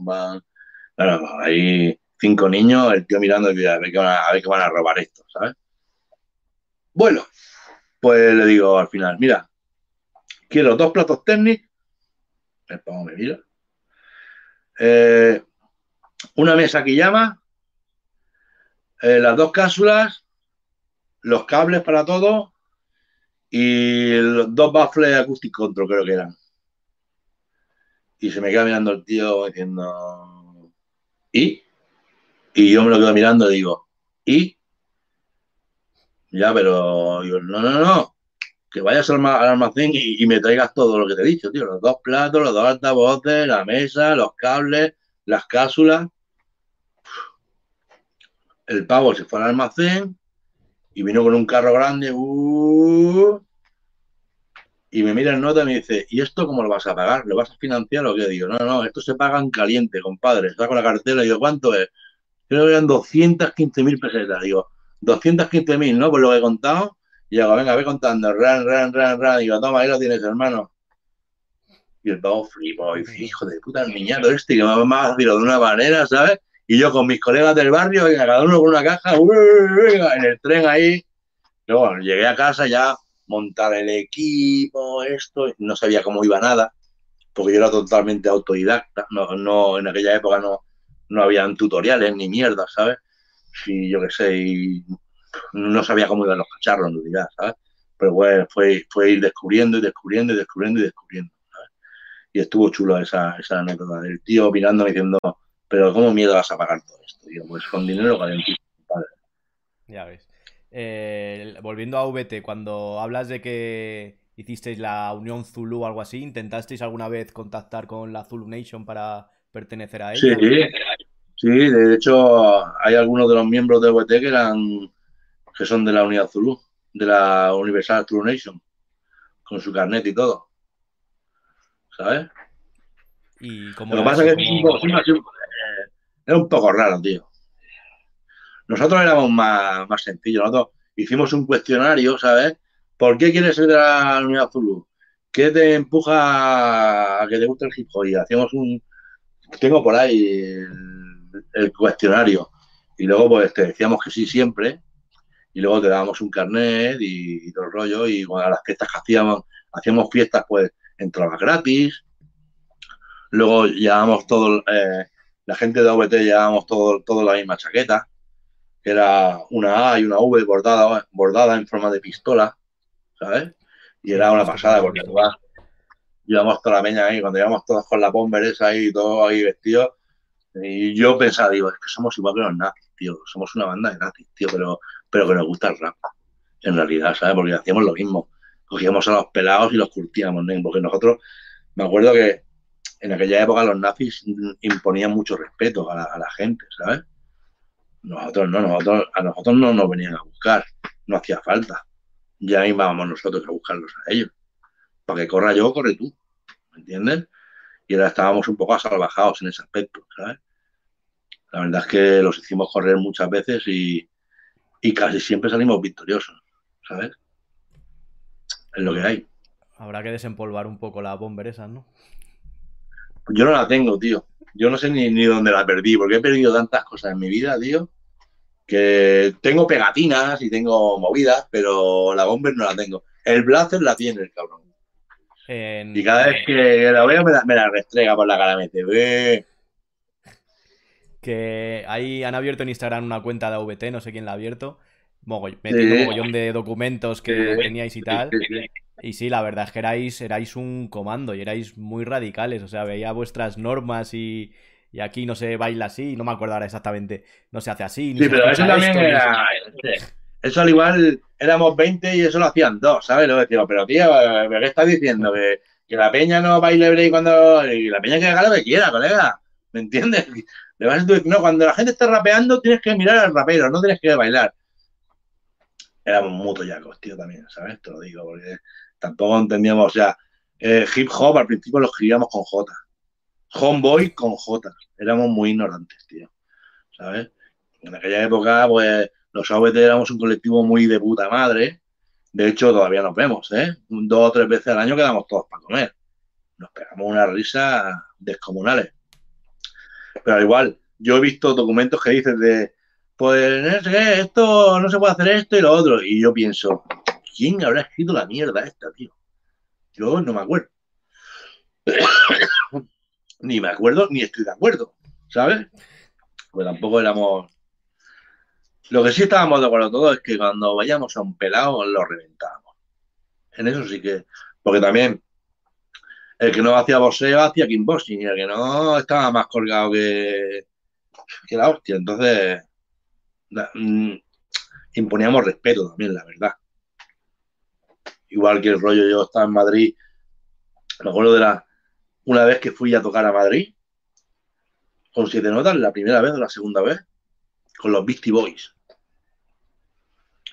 Y estaban los poetas y los vi dando también galletones a los pelados allí en el barrio de por Moncloa, ¿eh? En la sala Revolver, creo que era. Sala Revolver. no, tampoco se cortaban mucho los poetas, ¿eh? No, no, los poetas.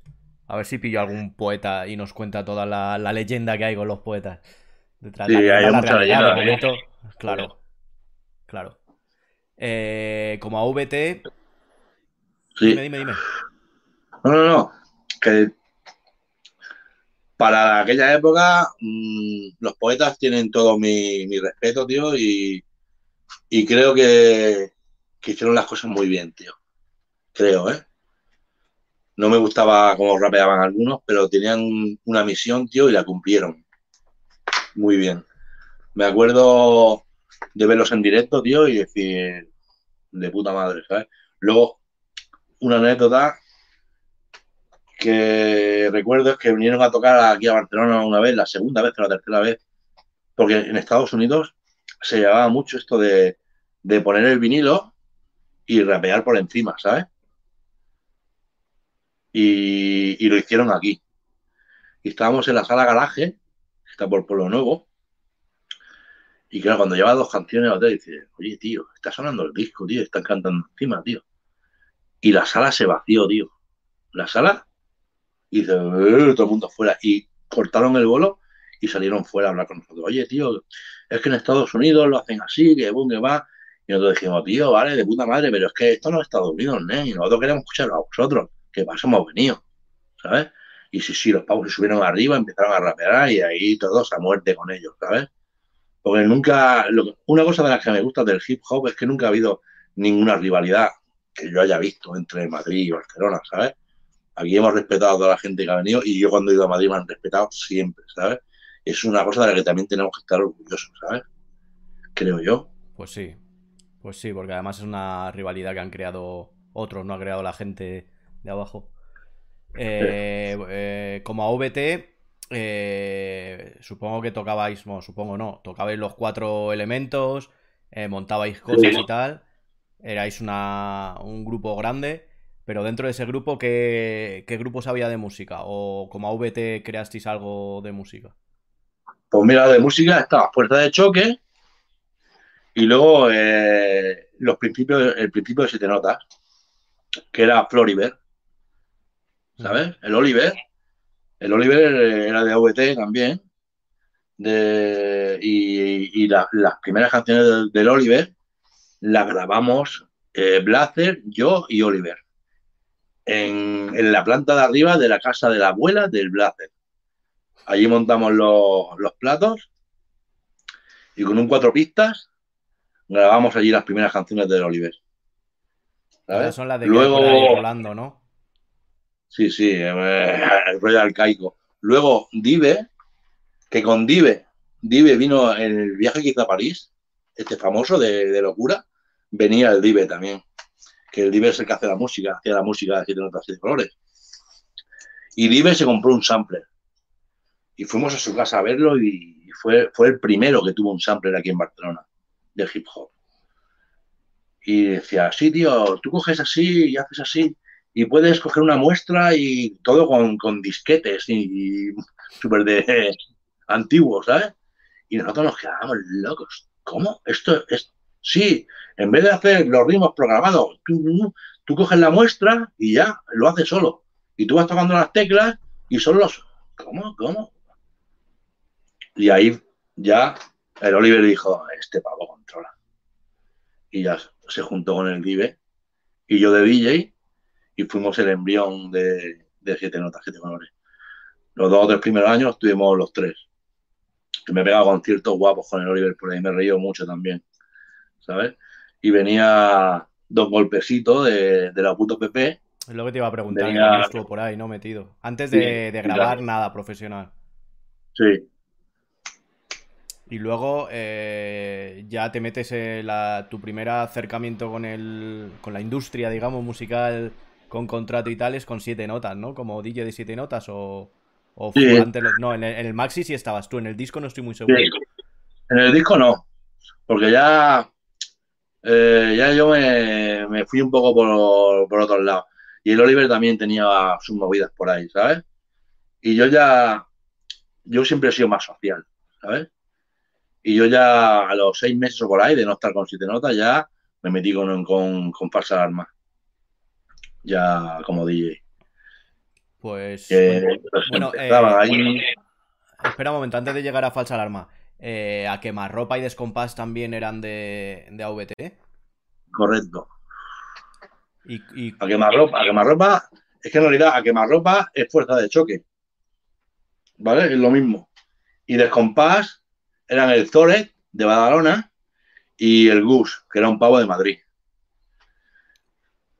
El- Que era, que era bailarín de DNI. Hostia. Ahí, ahí lo dejo caer. De los que salen en los vídeos bailando. Sí.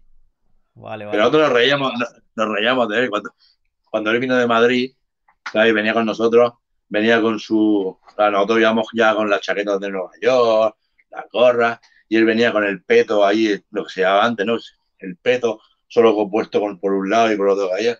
Y le decíamos, pero tío, colega, eh, parece ridículo, tío, ¿cómo va vestido así, compadre?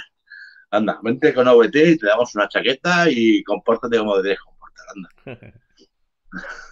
Y como que eh, me parece raro AVT, que era uno, o, el más- grupo más grande de Barcelona o de los más grandes, como cuando empieza ya mediados de los 90 o tal, eh, Jauría, tal y cual, como no hay maquetas bien grabadas o, o tal de A Quemarropa, de Descompás, gente que yo siempre habla- he oído hablar del J, de, de A Quemarropa, el, el J con Geronación, con tal, pero no ha grabado nada, ¿tú sabes algo de por qué no llegasteis a grabar nada?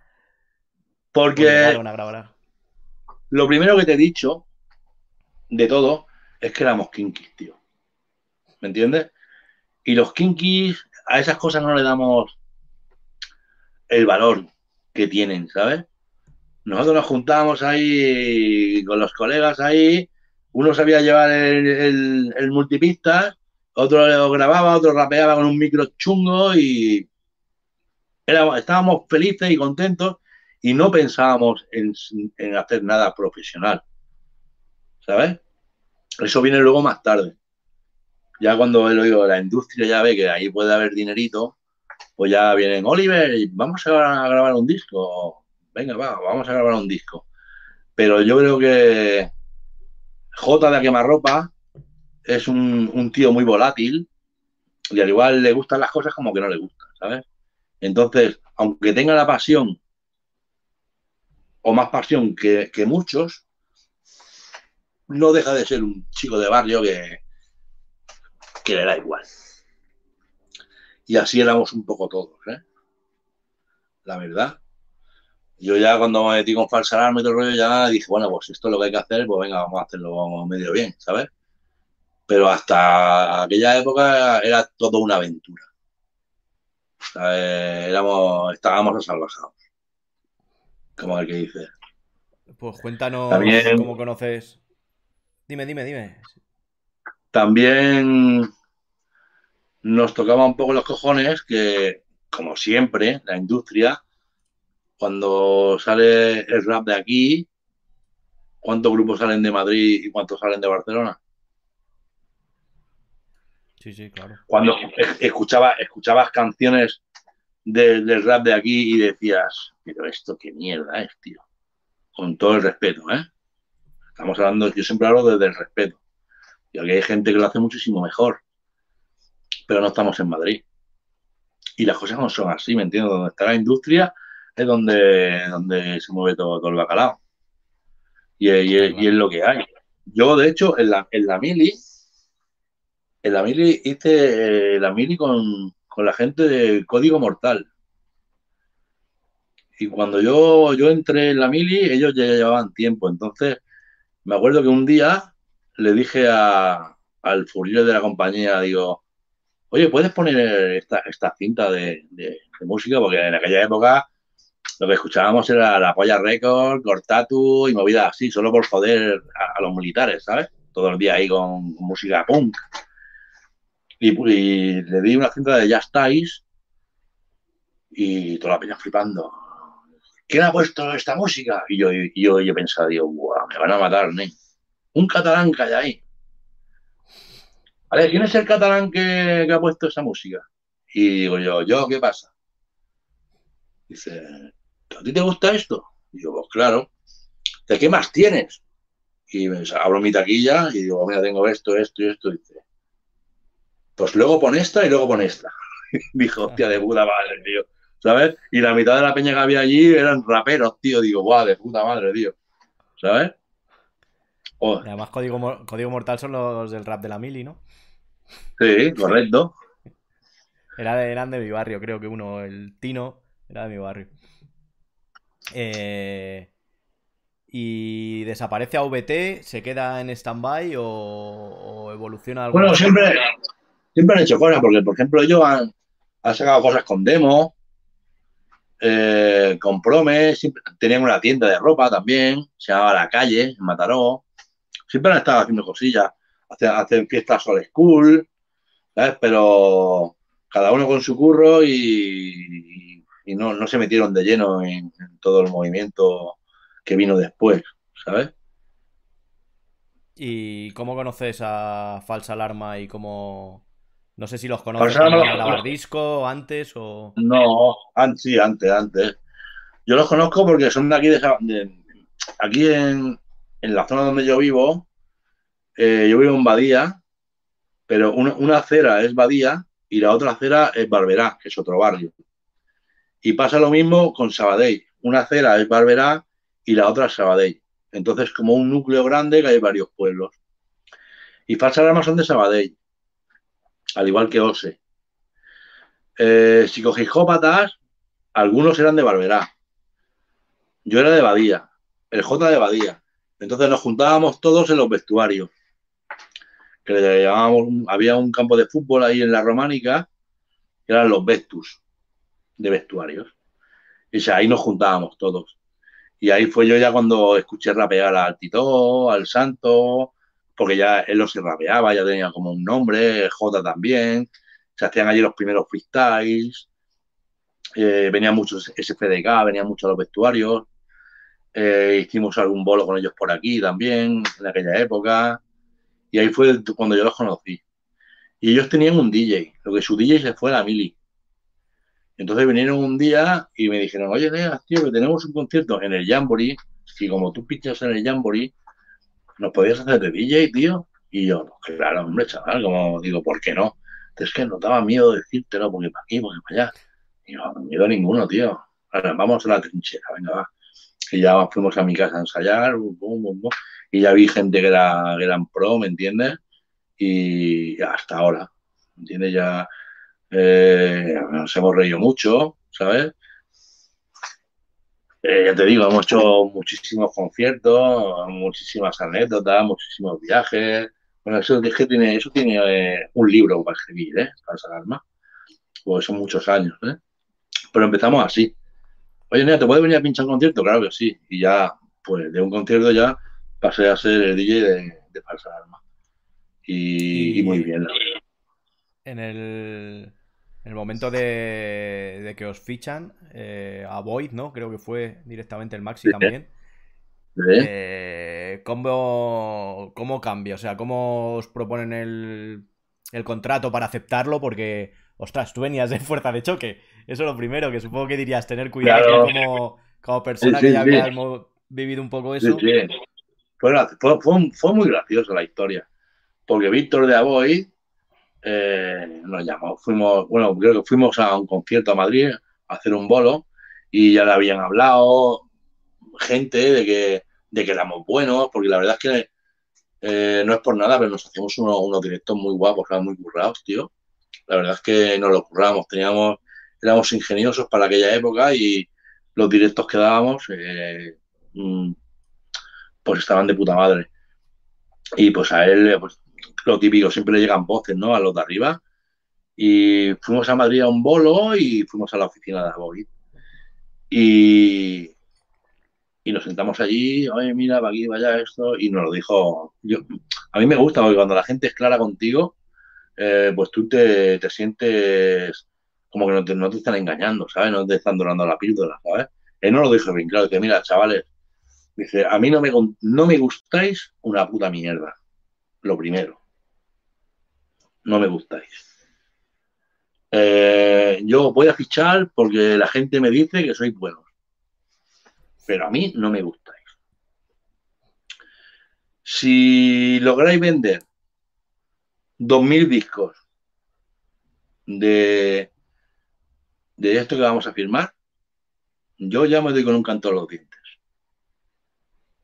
Pues sacamos el disco y creo que al mes siguiente, al mes de salir el disco, fuimos a Madrid a hacer un bolo también y, y llegamos a la oficina con tres piedras. Porque habíamos vendido 20.000. Llevábamos 20.000, no llevaba ni un mes. Y llegamos a la oficina y cogimos una piedra y dijimos, toma, Víctor, para que te dejes los dientes. Y se reía el cabrón,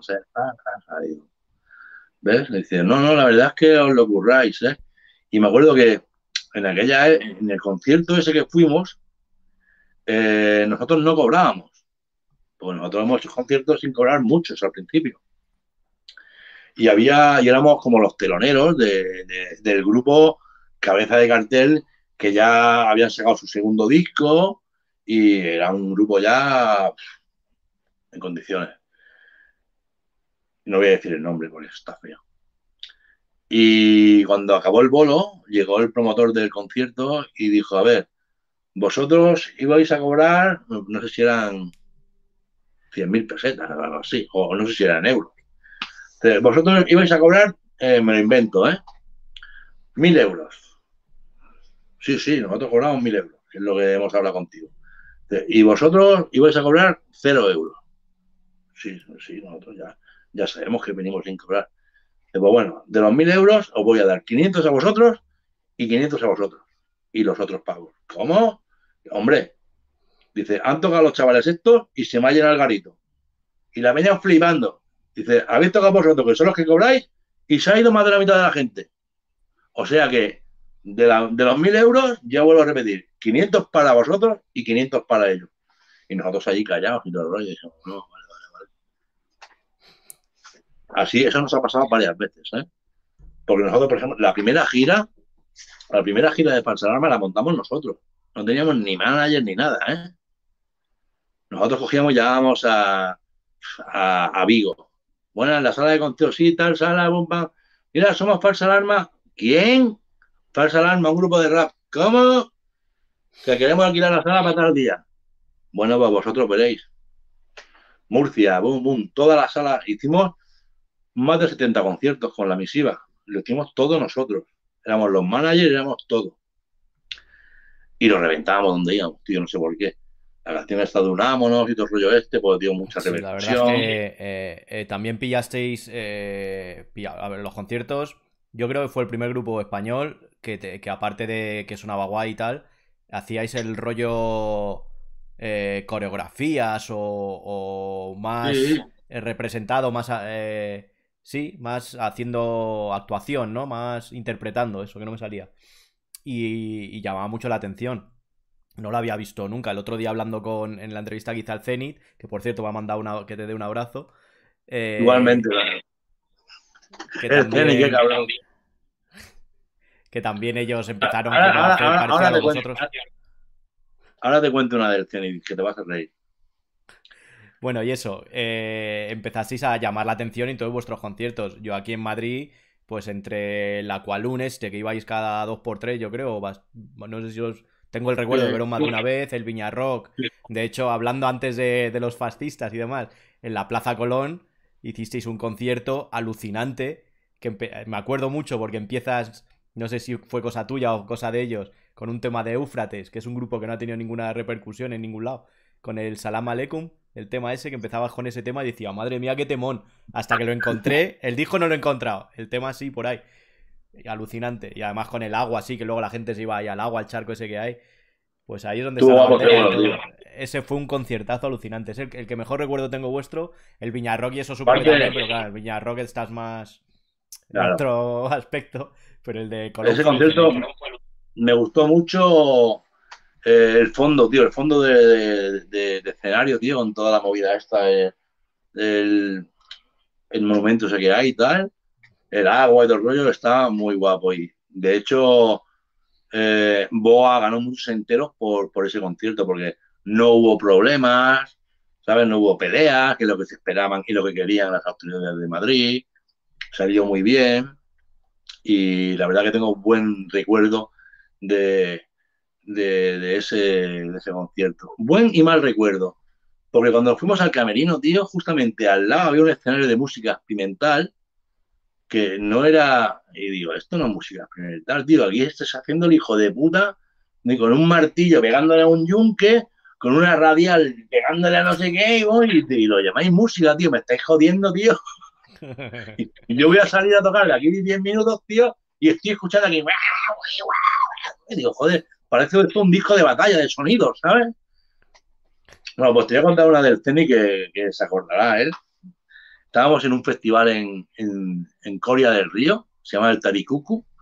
No, y yo, yo, toqué en ese concierto.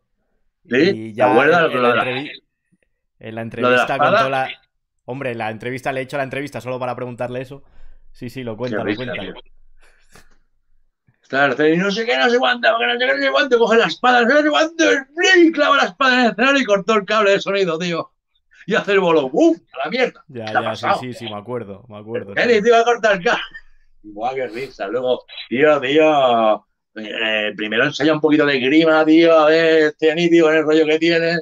Mira, nos reímos aquel día, tío. Pero que el tenis es un tío de puta madre, ¿eh? Yo lo respeto un mogollón y, y lo quiero, ¿entiendes? Pero Hombre, eso fue un poco culpa vuestra, ¿no? De eso, de hacer la interpretación y eso en los conciertos, a él se. Claro, claro, claro. Eh, yo, no, eh, yo no, quería decirlo yo, eh, pero mucha gente, o sea, en Falsa Alarma, yo creo que creó un poco, bastante escuela, ¿sabes? Luego fue gente detrás que eso también enriqueció mucho el panorama, ¿sabes? Y grupos de primer nivel y, que siguen en primer nivel nos lo han dicho. Dice, es que vosotros habéis sido el espejo de muchísima gente, que lo sepáis, nosotros pues estamos orgullosos de eso, ¿sabes? Que menos. Y justo en los años esos es cuando empiezan a tomar eh, en serio más al hip hop, digamos, lo van metiendo en más festivales, eh, en el Viña Rock ya crean hasta su propio escenario, en casi todos los festivales con, con nombre así meten hip hop, y justo es cuando estáis en... Como cuando sois famosos por los directos, aparte de por el disco y tal, pero que empezáis a destacar mucho por los directos. en esos años eh, que dices que hacéis mucho bolo, no sé si fue con la misiva o ya con el segundo, yo creo que con la misiva tengo más recuerdos que con el resto de, discos. Eh, llegas a vivir del hip hop, o sea, tienes que dedicarte 100% al hip hop. Pero nunca dejé mi trabajo, porque yo, el horario de mi trabajo era espectacular, tío. Yo trabajaba, trabajaba día sí, día no, 12 horas y los fines de semana tenía tres días de fiesta. Entonces los bolos, si eran en viernes o sábado, me iban de puta madre. Y si me hacía falta algún día, pues entre semana trabajaba un día y tenía, siempre, siempre tenía fiestas, tío. Y nunca es lo que te he dicho antes, nunca, eh, de todos los conciertos que he hecho sido casi 600 conciertos, nunca he faltado a ningún, nunca he podido decir, oye, pues yo no puedo ir por el trabajo. Nunca, por suerte. ¿Sabes? Y el tema de. También nos lo hemos tenido que currar mucho eh, con la industria y contra la industria y con los técnicos de sonido y contra los técnicos de sonido. Porque los técnicos de sonido piensan que cuando empezó el hip hop eh, no entendían una puta mierda cómo tenía que sonar el hip hop. ¿Sabes? Entonces, nosotros, tuvimos suerte porque llegábamos a, a Dicache. Entonces, nuestro técnico de directo era Dicache, Santiago. Por eso también, al igual, sonábamos tan bien o sonábamos mejor que el resto, porque la configuración que, hacía él en la mesa era la adecuada para, para sonar como sonábamos, ¿sabes? Pero nosotros nos, hemos encontrado mil movidas de, de hacer las pruebas de sonido y luego eh, empezar el bolo y eh, la primera canción ya está todo, ya se oye la música y el técnico, el técnico se ha pirado a comer. ¿Perdona? Y para el concierto, ¿dónde está el técnico, tío? El técnico está ahí en, la caseta esa comiendo. Y irnos para el técnico y coger al técnico y hacerle la boca. ¡Oh! Digo, pero tú qué haces, eh? ¿Tú no estás cobrando? ¿Tú no estás cobrando? Tira para la mesa, colega. Tira para la mesa, que, hay cosas que hay que, afinar, tío, que esto no va, que esto va aquí, que esto para allá, que esto para allá. No nos tienen respeto, tío, no. Y el respeto no lo hemos tenido que currar. Y ahora vamos a la sala y somos un profesional más. Y nos tratan como, como si fuéramos cualquier grupo de rock o cualquier grupo de pop o de lo que sea. Pero eso también nos lo hemos currado los artistas que hemos llegado desde abajo y les hemos enseñado a los técnicos qué es lo que tienen que hacer para sonar bien. Porque al principio nadie nos tomaba en serio, la verdad. Ha sido poco a poco, poco a poco, poco a poco, pero hemos tenido movidas con los técnicos de, de AUPA. Sí, la verdad es que, sonabais muy bien. Que disteis, un, no sé si fuisteis vosotros, yo recuerdo a vosotros de un cambio de sonido en los conciertos que lo típico de concierto que venía un americano, antes de vosotros hablo, un americano y los teloneros españoles sonaban como en mono, así como apagado, y de repente salía el americano y hostia, ¿cómo puede sonar así si ves la misma sala? Pues claro, los técnicos de sonido que no sabían tratar las cosas. No, y también te lo voy a contar. Ya me imagino. Eh, eh, ahí cuando vienen los, los grupos grandes, eso me parece un desprecio, ¿eh? Eso me parece un desprecio cuando vienen los, grupos grandes, potentes, que sabe que la peña los va a flipar con ellos, eh, ponen un limitador a los demás grupos. ¿Sabes? Ponen un limitador para los demás grupos y cuando llega el grupo que lo va a pedar y que ya lo tienen escrito por contrato, cogen el limitador y lo quitan y hacen con el máster. Uh, le dan dos puntitos más y aquello hace y luego la peña dice, no veas esta peña cómo suena, tío, que ponga esto sí que saben, no lo de aquí. Digo, pues no, mentira, chico. El sonido nosotros no nos, han, dejado mm, tocar el máster. Nos han dicho, esto está así y tiene puesta una cinta, una pegatina, pum, pum, que de aquí no puedes subir. Y luego cuando llega el técnico del americano, coge la pegatina, la quita, te black y hace... ¿Sabes? Esa es la realidad, ¿eh? Una duda que tengo en el maxi de No hay quien nos pare, el primer maxi que sacáis, en la portada salís cinco personas. ¿Quiénes sois? tú, Tito Santo y otra persona que no sé quién es. Roberto. Roberto es el hombre de la sombra. Roberto es un colega nuestro que ha estado toda la vida con nosotros. Y él también es DJ, también pincha. Y en realidad eh, él no hacía nada en el grupo, pero era del grupo porque éramos, unos, éramos colegas, ¿entiendes? y pues nos ayudaba a todo, ¿sabes? Pero no, no, no, no, no subía al escenario, pero era un miembro del grupo también, en aquella época. Y eh, cuéntame una anécdota que tengas con, eh, supongo que habéis coincidido con algún grupo, con varios grupos americanos, así típicas estrellas o referencias que tenemos todos. Eh, ¿Tienes alguna anécdota o alguno que hayas dicho menudo tonto, qué tío más majo o lo que sea? Eh, hombre, gilipollas. Gilipollas alguno me he encontrado. me acuerdo, me acuerdo uno. Me voy a decir el nombre, me la suda. Eh, el Afura. Tocábamos en el Apolo en Barcelona y en nota llevaba un ciego en lo alto que no veas, ¿sabes? Y, le tocaba, le tocaba, le tocaba tocar a él en 10 minutos. Y el pavo estaba allí con un ciego, comiéndose la, la con una pava allí. Uh, uh.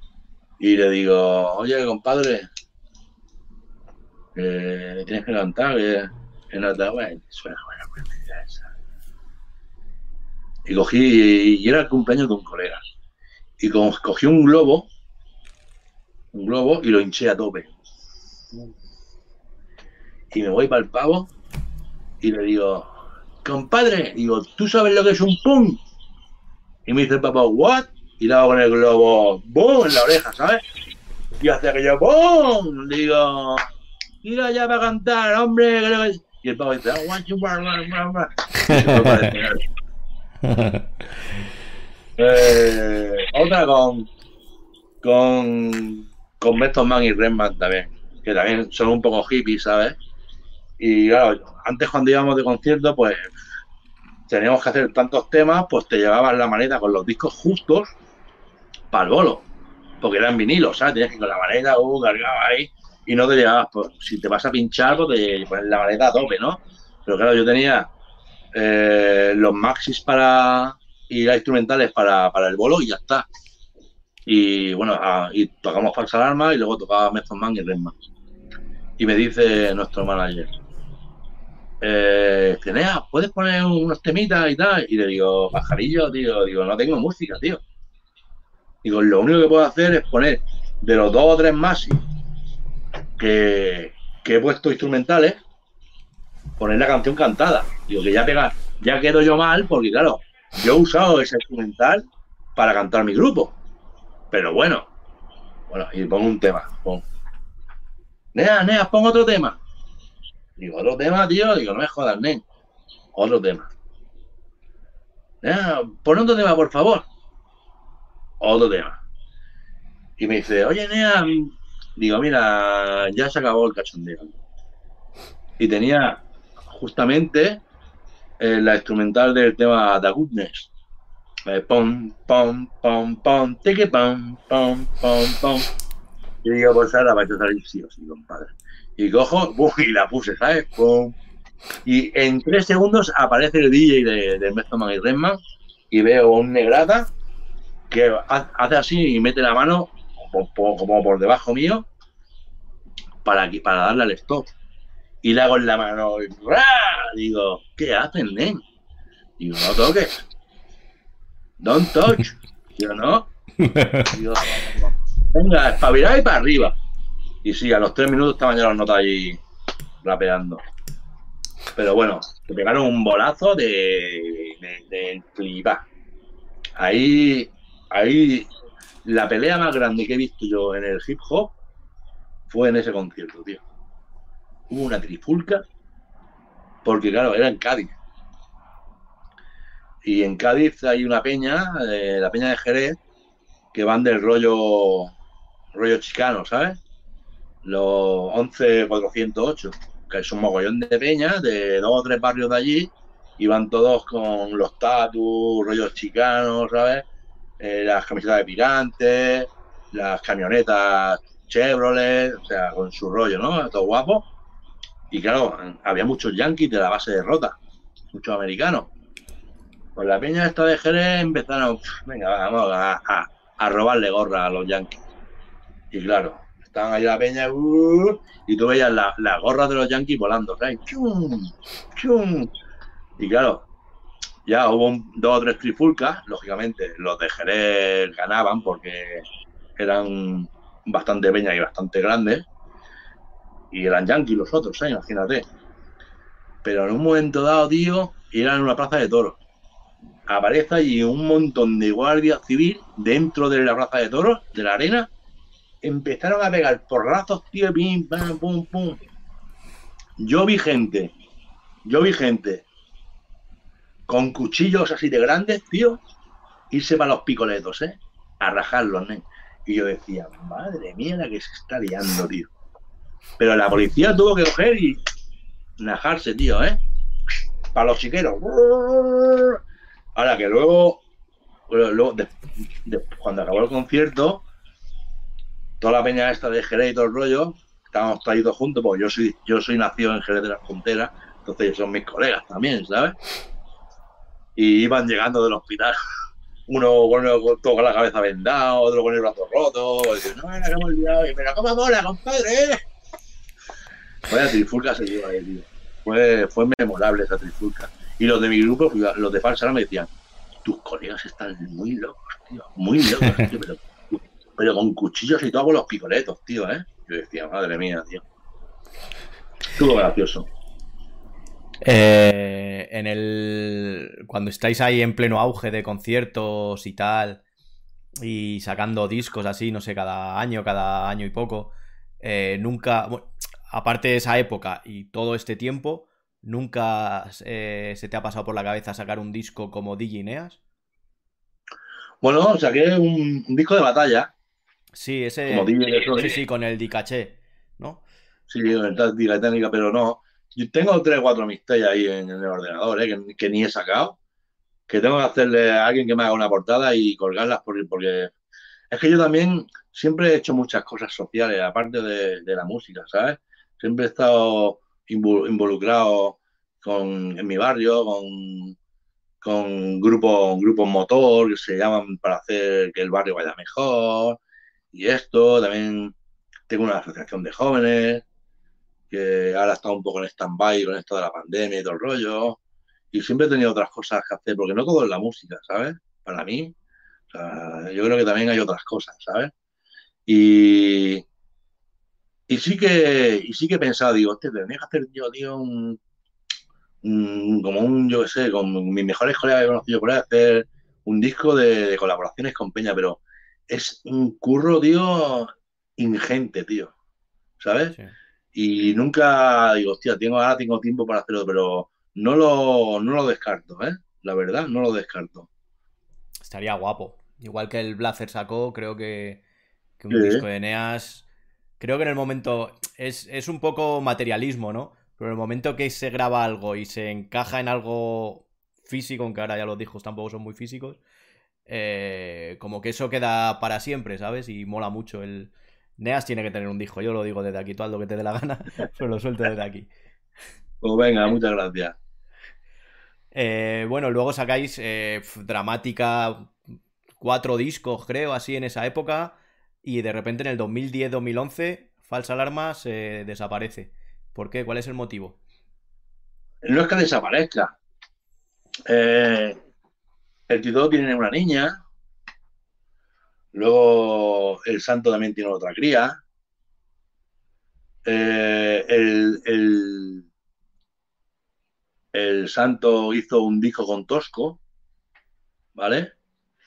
Que también eso pues, lleva tiempo. Y nosotros somos un grupo que también se vamos muy lento y con la calma. Porque como, también tenemos muchos bolos, pues tampoco te pones a decir, bueno, ya hemos hecho las ciudades, pues ahora vamos a hacer otro disco. Y en principio, el Tito iba, iba a hacer otro disco con, con el Piezas. Y claro, todo eso se alargó. Y, y esa fue la, la realidad, no es que estuviéramos parados, que estaban haciendo otras cosas. Yo también estaba haciendo el festival que hacía yo en mi barrio, el Badía Street, que me tiraba ocho meses cada año ahí montando toda la movida, ¿sabes? Eh, estábamos, que no parábamos, vamos. Y ahora el Tito, por ejemplo, ahora se ha sacado la espina, porque lo que no hizo con el Piezas, se ha, ha sacado un disco él solo ahora, ¿sabes? Hace dos meses. Sí, sí, Se además llama- está muy guapo. Está guapísimo. Mm, Yo, para mí, no he visto ni he conocido a ningún en sí que, que estudie tanto a los demás en sí y que sea tan rebuscado con las métricas como lo es Tito. Para mí es un, un máster en eso. Sí, sí, Lo además, admiro. a- además creo que, que, bueno, sacó ya eh, lo de Barna Files, ¿no? Con producciones Sí. suyas. O sea, que hace producciones muy guapas y, y este disco supongo que tiene bastantes suyas. No lo he, no he visto quién hace las producciones, pero creo que supongo que tendrá producciones suyas y hay como, como que ha evolucionado en el sonido y sin dejar de hacer hip hop está muy guapo. De hecho, es, ya te digo que con Falsa Alarma es de los primeros. De hecho, contacté con ellos para hacer la entrevista de los primeros, pero estaban justo con el último disco y tal, y, y ya dije, bueno, voy a dejarles porque estaban liados con la promo y tal, y ahora pues como he ido cogiendo carrerilla con, con gente, pues los tengo ahí ya, tendré que hablar con ellos. Bueno, eso, y pasan siete años y tú musicalmente te dedicas a tu festival o, o sigues Sí, pinchando, yo- sigues haciendo cosas. Yo sigo pinchando, eh, mucho con grupos de mi barrio, eh, haciendo el festival y hacer un festival de música, claro, no, yo estaba acostumbrado a que llegábamos a un sitio, hola, buenas, buenas, somos tal, te presentas a todos, porque nosotros siempre hemos sido una gente muy respetuosa, falsa alma en general. Llegábamos a un concierto a Murcia y llegábamos, buenas, buenas, soy Ineas, soy el DJ Falsa Alarma, encantado de conocerte, al técnico, a tal, tal, a todo el mundo, pum, pum, pum, pum, pum. Llegábamos allí, venga, prueba de sonido, one, two, pum, pum, pum, va todo correcto, perfecto, pum, pum, pum, pum. Venga, se acaba el concierto y te vas a tu casa. Pero te das cuenta del curro, del currazo que es montar un festival cuando eres tú el que te come el marrón, ¿sabes? Cuando llevas ocho meses trabajando y todo se va estrechando uh, y llega el día y ese día se unen y estás en, la cúspide y en esas horas tiene que salir todo el trabajo que has hecho durante ocho meses y encima sale bien, pues dices, pero es un curro que yo le tengo un respeto a los, a los promotores ahora que antes no lo tenía ni en cuenta, pero es un currazo que creo que es el más importante que hay, porque es todo de base, ¿sabes? Teléfono, teléfono, teléfono, mail, eh, campeonato de break, eh, meeting de graffiti, batallas de gallos, eh, la comida, darle más de 100 voluntarios, darle de comer a todo el mundo. Lo que pasa es que nosotros, como he dicho, como somos kinky de barrio, nosotros el catering lo hacíamos de lujo. Nosotros, nosotros nos íbamos al matadero y comprábamos un cerdo entero, ¿me entiendes? Bueno, un cerdo, ¿cuánto vale tanto? Venga, toma, aquí tiene, Cogíamos cuatro o cinco barbacoas, nuestras madres cogían el cerdo entero y lo despiezaban.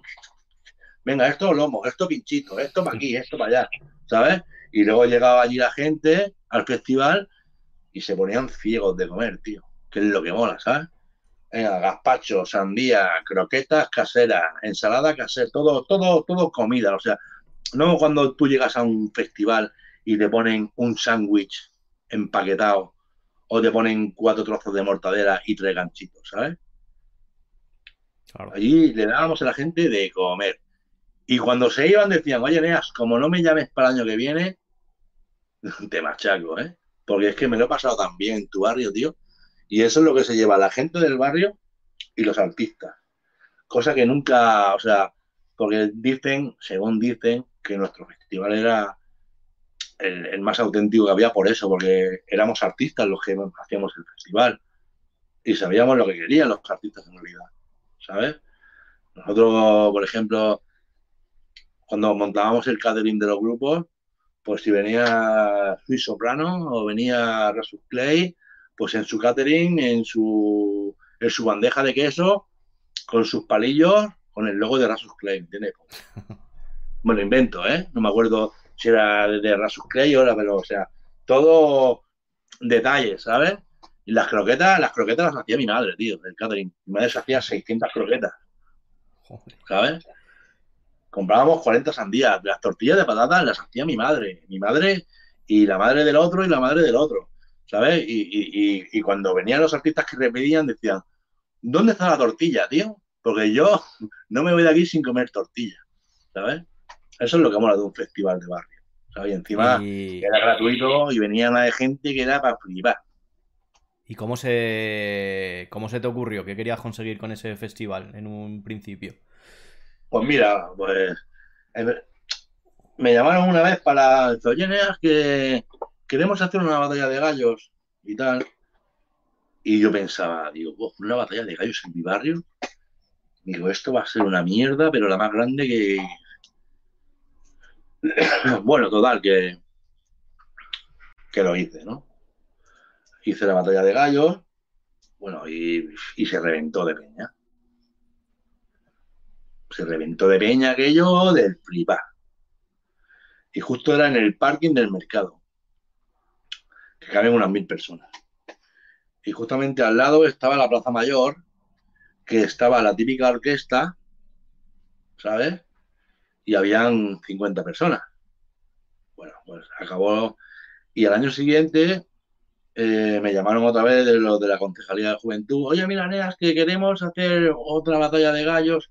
Y yo les dije, mira, yo cacarear como que ya, como que ya no, ¿eh? Y vamos a ver, te lo voy a decir así bien clarito para que te des cuenta cómo van las cosas. Digo, el año pasado me diste mil euros para que montara una batalla de gallos. Eh, los jueces, el speaker, el DJ y los premios, mil euros. Mil personas. Y justamente a 500 metros había una orquesta que cobraba 15.000 euros y había 50 personas. Si tú quieres hacer algo, dame 15.000 euros y montamos un festival. Pues déjame que lo hable. Y nos dijeron que sí. Y ahí empezó, así empezó el Valle. Porque lo bueno que, teníamos nosotros es que nosotros no somos, no somos ni promotores, ni managers, ni, ni concejales, pero hemos hecho tantos conciertos y nos hemos movido tanto y hemos estado en tantas charlas informales que nos dimos cuenta de que sabíamos hacerlo todo. Sabíamos hacerlo todo. Entonces lo hacíamos nosotros todo. Y por suerte, pues nos salía de puta madre. Ya te digo. Que disfrutábamos como, como cerdos. ¿Va a haber más Badía Street? Haremos otras cosas, pero Badía Street ya creo que no, porque uno ya se cansa de luchar con los políticos, ¿sabes? Políticos son una gente que entienden el arte de otra manera. Entienden el arte por colores. Si es del color azul, es de un rollo. Si es del color rojo, es otro rollo. Entonces ya te cansas un poco de tener que aguantar las tonterías de la gente, ¿sabes? Y, y el Badía lo que tenía de puta madre es que, claro, como todos los que venían a tocar al Badía eran colegas nuestros, colegas de profesión, pues claro, nos hacían unos precios de puta madre cuando venían a tocar a nuestro festival. Pero luego te das cuenta el dinero que manejan los políticos para sus cosas estúpidas muchas veces. Y yo le decía, mira, tío, es que yo no voy a llamar, no voy a volver a llamar más a mis colegas para pagarle menos para que tú saques pecho con, con lo que has hecho. Porque al final el curro lo estamos haciendo nosotros. Nosotros no nos llevábamos ni un duro por hacer el festival. Toda la pasta iba para la asociación. Y ahí tenemos una pasta guardada y nos la tendremos que gastar en algo. Algo haremos, ¿sabes? Pero otro vaya como lo hacíamos antes, yo creo que ya hemos salido, si no escaldados, un poco cansados ya, ¿sabes? sobre todo de los políticos, ¿eh? porque con los técnicos de cultura y tal siempre te llevas bien.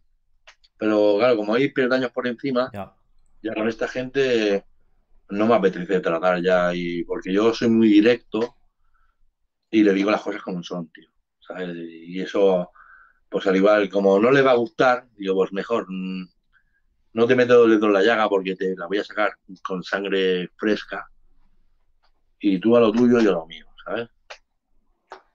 Vale, y, eh, me jode porque, porque cuando estaba investigando sobre ti, viendo lo del concierto y eso, o sea, me jode egoístamente porque sí que si hubiera otro, yo seguramente que me acercaba, porque todo el mundo me ha hablado bien de él, me pilla muy lejos y todo el rollo, y siempre como hay muchas cosas, pero ahora sí que, me han entrado ganas.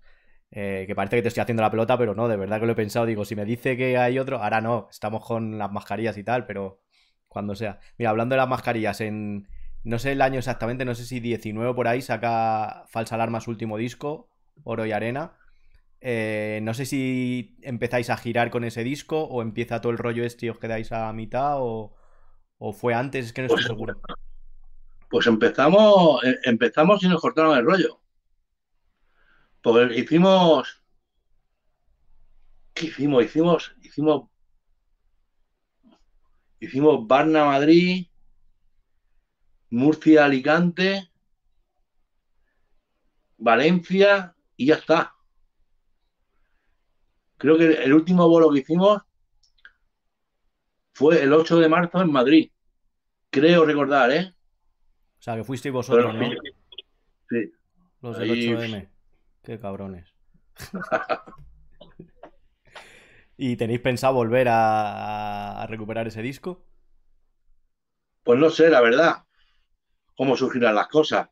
Porque ahora con esto de la pandemia, el Tito con su disco, pues tenemos que reunirnos y hablar a ver qué, es lo que. Porque somos, ya te digo, antes has dicho, sois un grupo que nosotros, sacábamos, nosotros sacábamos discos cada tres años, ¿eh? No, hemos, no hemos sido un grupo de. Por ejemplo, hay otros grupos que sí, que, en un año sacan un disco, año y medio otro, año y medio otro, nosotros siempre hemos sido más pausados.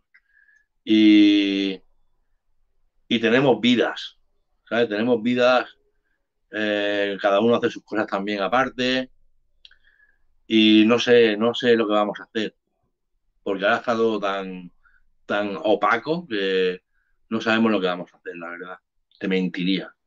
Todavía tenemos que juntarnos y pensar qué vamos a hacer, qué no vamos a hacer. Está todavía en el aire. Eh, ¿Qué música escuchas ahora, así actual? Supongo que siempre tirarás de los clásicos, pero cosas que te llamen la atención ahora, nuevas. Mira, no, no sé si es nuevo nuevo. Me gusta, me gusta mucho la actitud de, gente joven que está ahora, como los Ajax y Pro, los chavales estos de, Granada, me gustan la actitud que tienen, ¿sabes? Eh, musicalmente eh, no me acaban de, molar tanto. Eh, porque entiendo que tienen mucha rabia acumulada, entonces lo expulsan como, como pueden. Pero estos chicos cuando se relajen un poco van a dar mucho más que hablar. me gusta mucho Nati Peluso, también por la actitud que tiene. de la OSA, también me gusta mucho. Eh, el Fernandito Costa, este también lo hace de puta madre el chaval. Y bueno, hay gente que lo está haciendo guay, ¿sabes? También piensa que son otros sonidos, es otra onda, hay que saber entenderla. Cuando te digo que me gusta esta gente, no es que me gusten todas las canciones, porque hay canciones que, escucho y digo, hostia, tío, me chirría un poco, ¿no? Pero bueno, la actitud que tienen me gusta, ¿sabes? Porque eh, han seguido mantener un poco la rabia, ¿sabes? Que hay que tener. Creo yo. Creo. Porque hay otros muchos grupos que le echan mucho azúcar, ¿sabes? A la música. Mm, a mí el autotune y toda esta mierda como que no no me acaba de cuadrar. ya cuando cojean por ahí ya digo, uff, yo quiero escucharte. hay una onda, una onda de chavales ahora, chavales, no tan chavales, ya 20 muchos, 30 años o por ahí, que están volviendo al sonido noventero y no sé si te gustan las letras o no, no sé si los conoces o no, pero el sonido que están consiguiendo es un sonido que ya nos hubiera gustado a muchos. Claro, es normal, pero están consiguiendo un sonido muy guapo, ¿eh? que, suena muy como, supongo que como nosotros queríamos sonar y no, lo llegábamos a hacer del todo. Ahora sí que hay gente que no es muy conocida que está sonando de puta madre. Eso es lo bueno, tío. Claro. Eh, ¿Tú eres muy nostálgico? ¿Piensas que cualquier tiempo pasado fue mejor o, no? Yo creo que hay que disfrutar cada momento que te llegue, tío. Eh, el, en los comienzos, tío, era todo una aventura, tío. Era todo estar siempre descubriendo cosas. Eh, haciendo cosas inconscientemente. No te importaba lo que pensaran los demás. No, no pensabas en los números de los discos que vendías. No pensabas en lo que pensaban de ti los managers. Tú ibas, hacías tu mierda y se acabó. Ya está, ¿sabes? Ahora está todo mucho más pensado. Eh, hay que hacer esto porque hay que conseguir esto. Pero bueno, digo, cada época tiene su, su parte buena y su parte mala. Yo no soy de estos que vivo del pasado, tío. A mí el pasado, el pasado pasado está y ya lo he disfrutado y mucho por suerte. Porque lo que me he reído yo y lo que he vivido yo. Ojalá, ojalá que muchos lo hubieran podido ver y, y sentir, porque es lo que te digo, que la música lo que te da, igual que cuando éramos pequeños y que yo empezaba con el break, con todo el rollo y con el graffiti a pintar y empezaba a hacer música y ya luego se fue la moda. Eh, los, niños de mi barrio, por ejemplo, pues iban con, los, con sus amigos del cole, sus amigos del bloque y sus amigos del bloque de al lado y poco más, ¿sabes? Era su círculo. Ellos se movían en 500 metros a la redonda. Yo no, tío, yo eh, era, era igual que ellos, pero yo siempre lo he llamado interbarrios, ¿sabes? Yo, aparte de ir con la gente de mi colegio, de los de mi bloque y de los del bloque de al lado, pues tenía mis colegas en San Andrés, en Hospitalet, en Badalona, en Gerona, en todos los barrios de la periferia, ¿entiendes? Entonces yo ya, ya teníamos una, una, una, red tejida de, de, gente, ¿sabes? Que yo desde bien pequeñito ya me movía para un lado, para otro, pum, pum, pum. Pues con la música igual. Con la música, pues yo he podido irme a Estados Unidos, eh, irme a, México, a Chile, ¿sabes? A Francia, a Inglaterra, y conocer otras culturas, conocer otra gente, otras maneras de pensar, y eso es lo que te enriquece como persona, ¿sabes? Y, vivir todas las experiencias que he vivido ahí con, con otra gente, mm, conocer sus problemas, eh, ver la cara de alegría de la gente. Yo siempre que me he ido por ahí fuera, tío, siempre he sido consecuente con lo que hay fuera. Me he intentado informar. Yo cuando me iba a tocar a México, yo me iba con mi maleta de discos reventada. Yo he comprado vinilos aquí repetidos. Yo, como íbamos mucho a Francia a comprar música, al igual yo me iba a, Toulouse y como nosotros íbamos a Toulouse y, cogíamos el maletero del coche y llenábamos el maletero hasta arriba de vinilo. Y luego los vendíamos aquí. ¿Sabes? Pues yo les decía, a ver, Filip, digo, discos de batalla que ya tengas ahí que no los vas a vender. Y me decía, pues mira, esto yo no lo voy a vender, esto bueno, pues déjamelo a precio irrisorio. Y mucho me lo regalaba, ¿sabes? Y los, los otros los compraba. Y los compraba súper baratos. Pues yo todos esos discos luego los cogía, los metía en mi maleta y cuando me iba a México, como allí no tienen material, pues yo a cada DJ que conocía le hacía, pum, toma. Me iba a Chile, oye, toma. Iba repartiendo cultura por ahí, tío. ¿Me entiendes? Porque al final al cabo es de lo que se trata. No vas simplemente a, tocar, a cobrar y a volverte, tío. Tienes que, que dar algo allá donde vayas porque vas a recibir también. ¿Me explico? Y yo siempre he sido un poco así, ¿sabes? Siempre eh, yo, yo me iba a México con mi maleta llena de ropa y, y, volvía como con lo que me habían regalado allí. Pero toda la ropa que llevaba yo se quedaba en México. A mí me daban ropa, los de Calcani, los de Burro, esto, lo otro, toda esa ropa se quedaba allí, tío. Pues yo se la regalaba a la gente. Pues allí no tenían.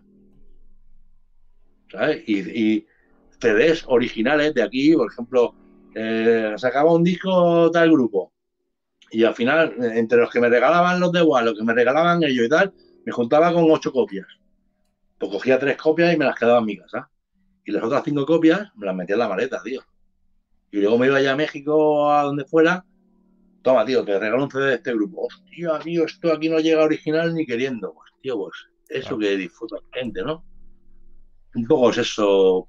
Por eso te decía antes lo de social, que también tenemos que hacer una labor social, no solamente musical. Pues vamos a ir terminando ya. Llevamos, no sé cuánto, pero vamos, dos horas cuarenta minutos, casi nada. Uf, a ver.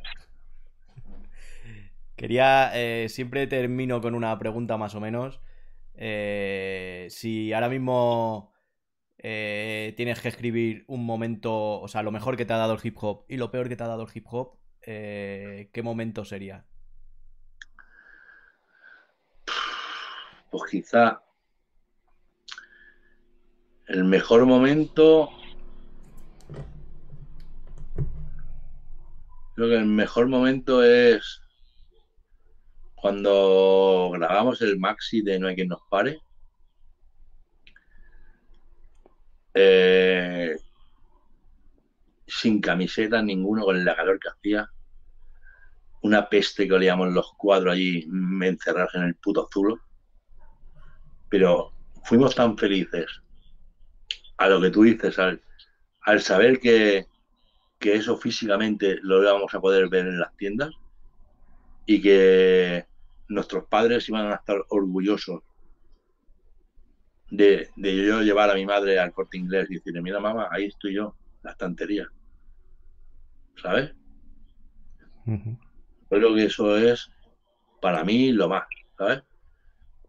Porque mi, mi madre y mi padre a mí siempre me han apoyado, ¿sabes? Yo, ya lo que te dije, yo con 16 años me escapé a Madrid. Y ya con 17 por ahí me fui a París y ya me fui con el consentimiento de mis padres. Porque yo sabía lo que quería. Yo sabía lo que me gustaba. Yo no me iba a hacer el bandido por ahí.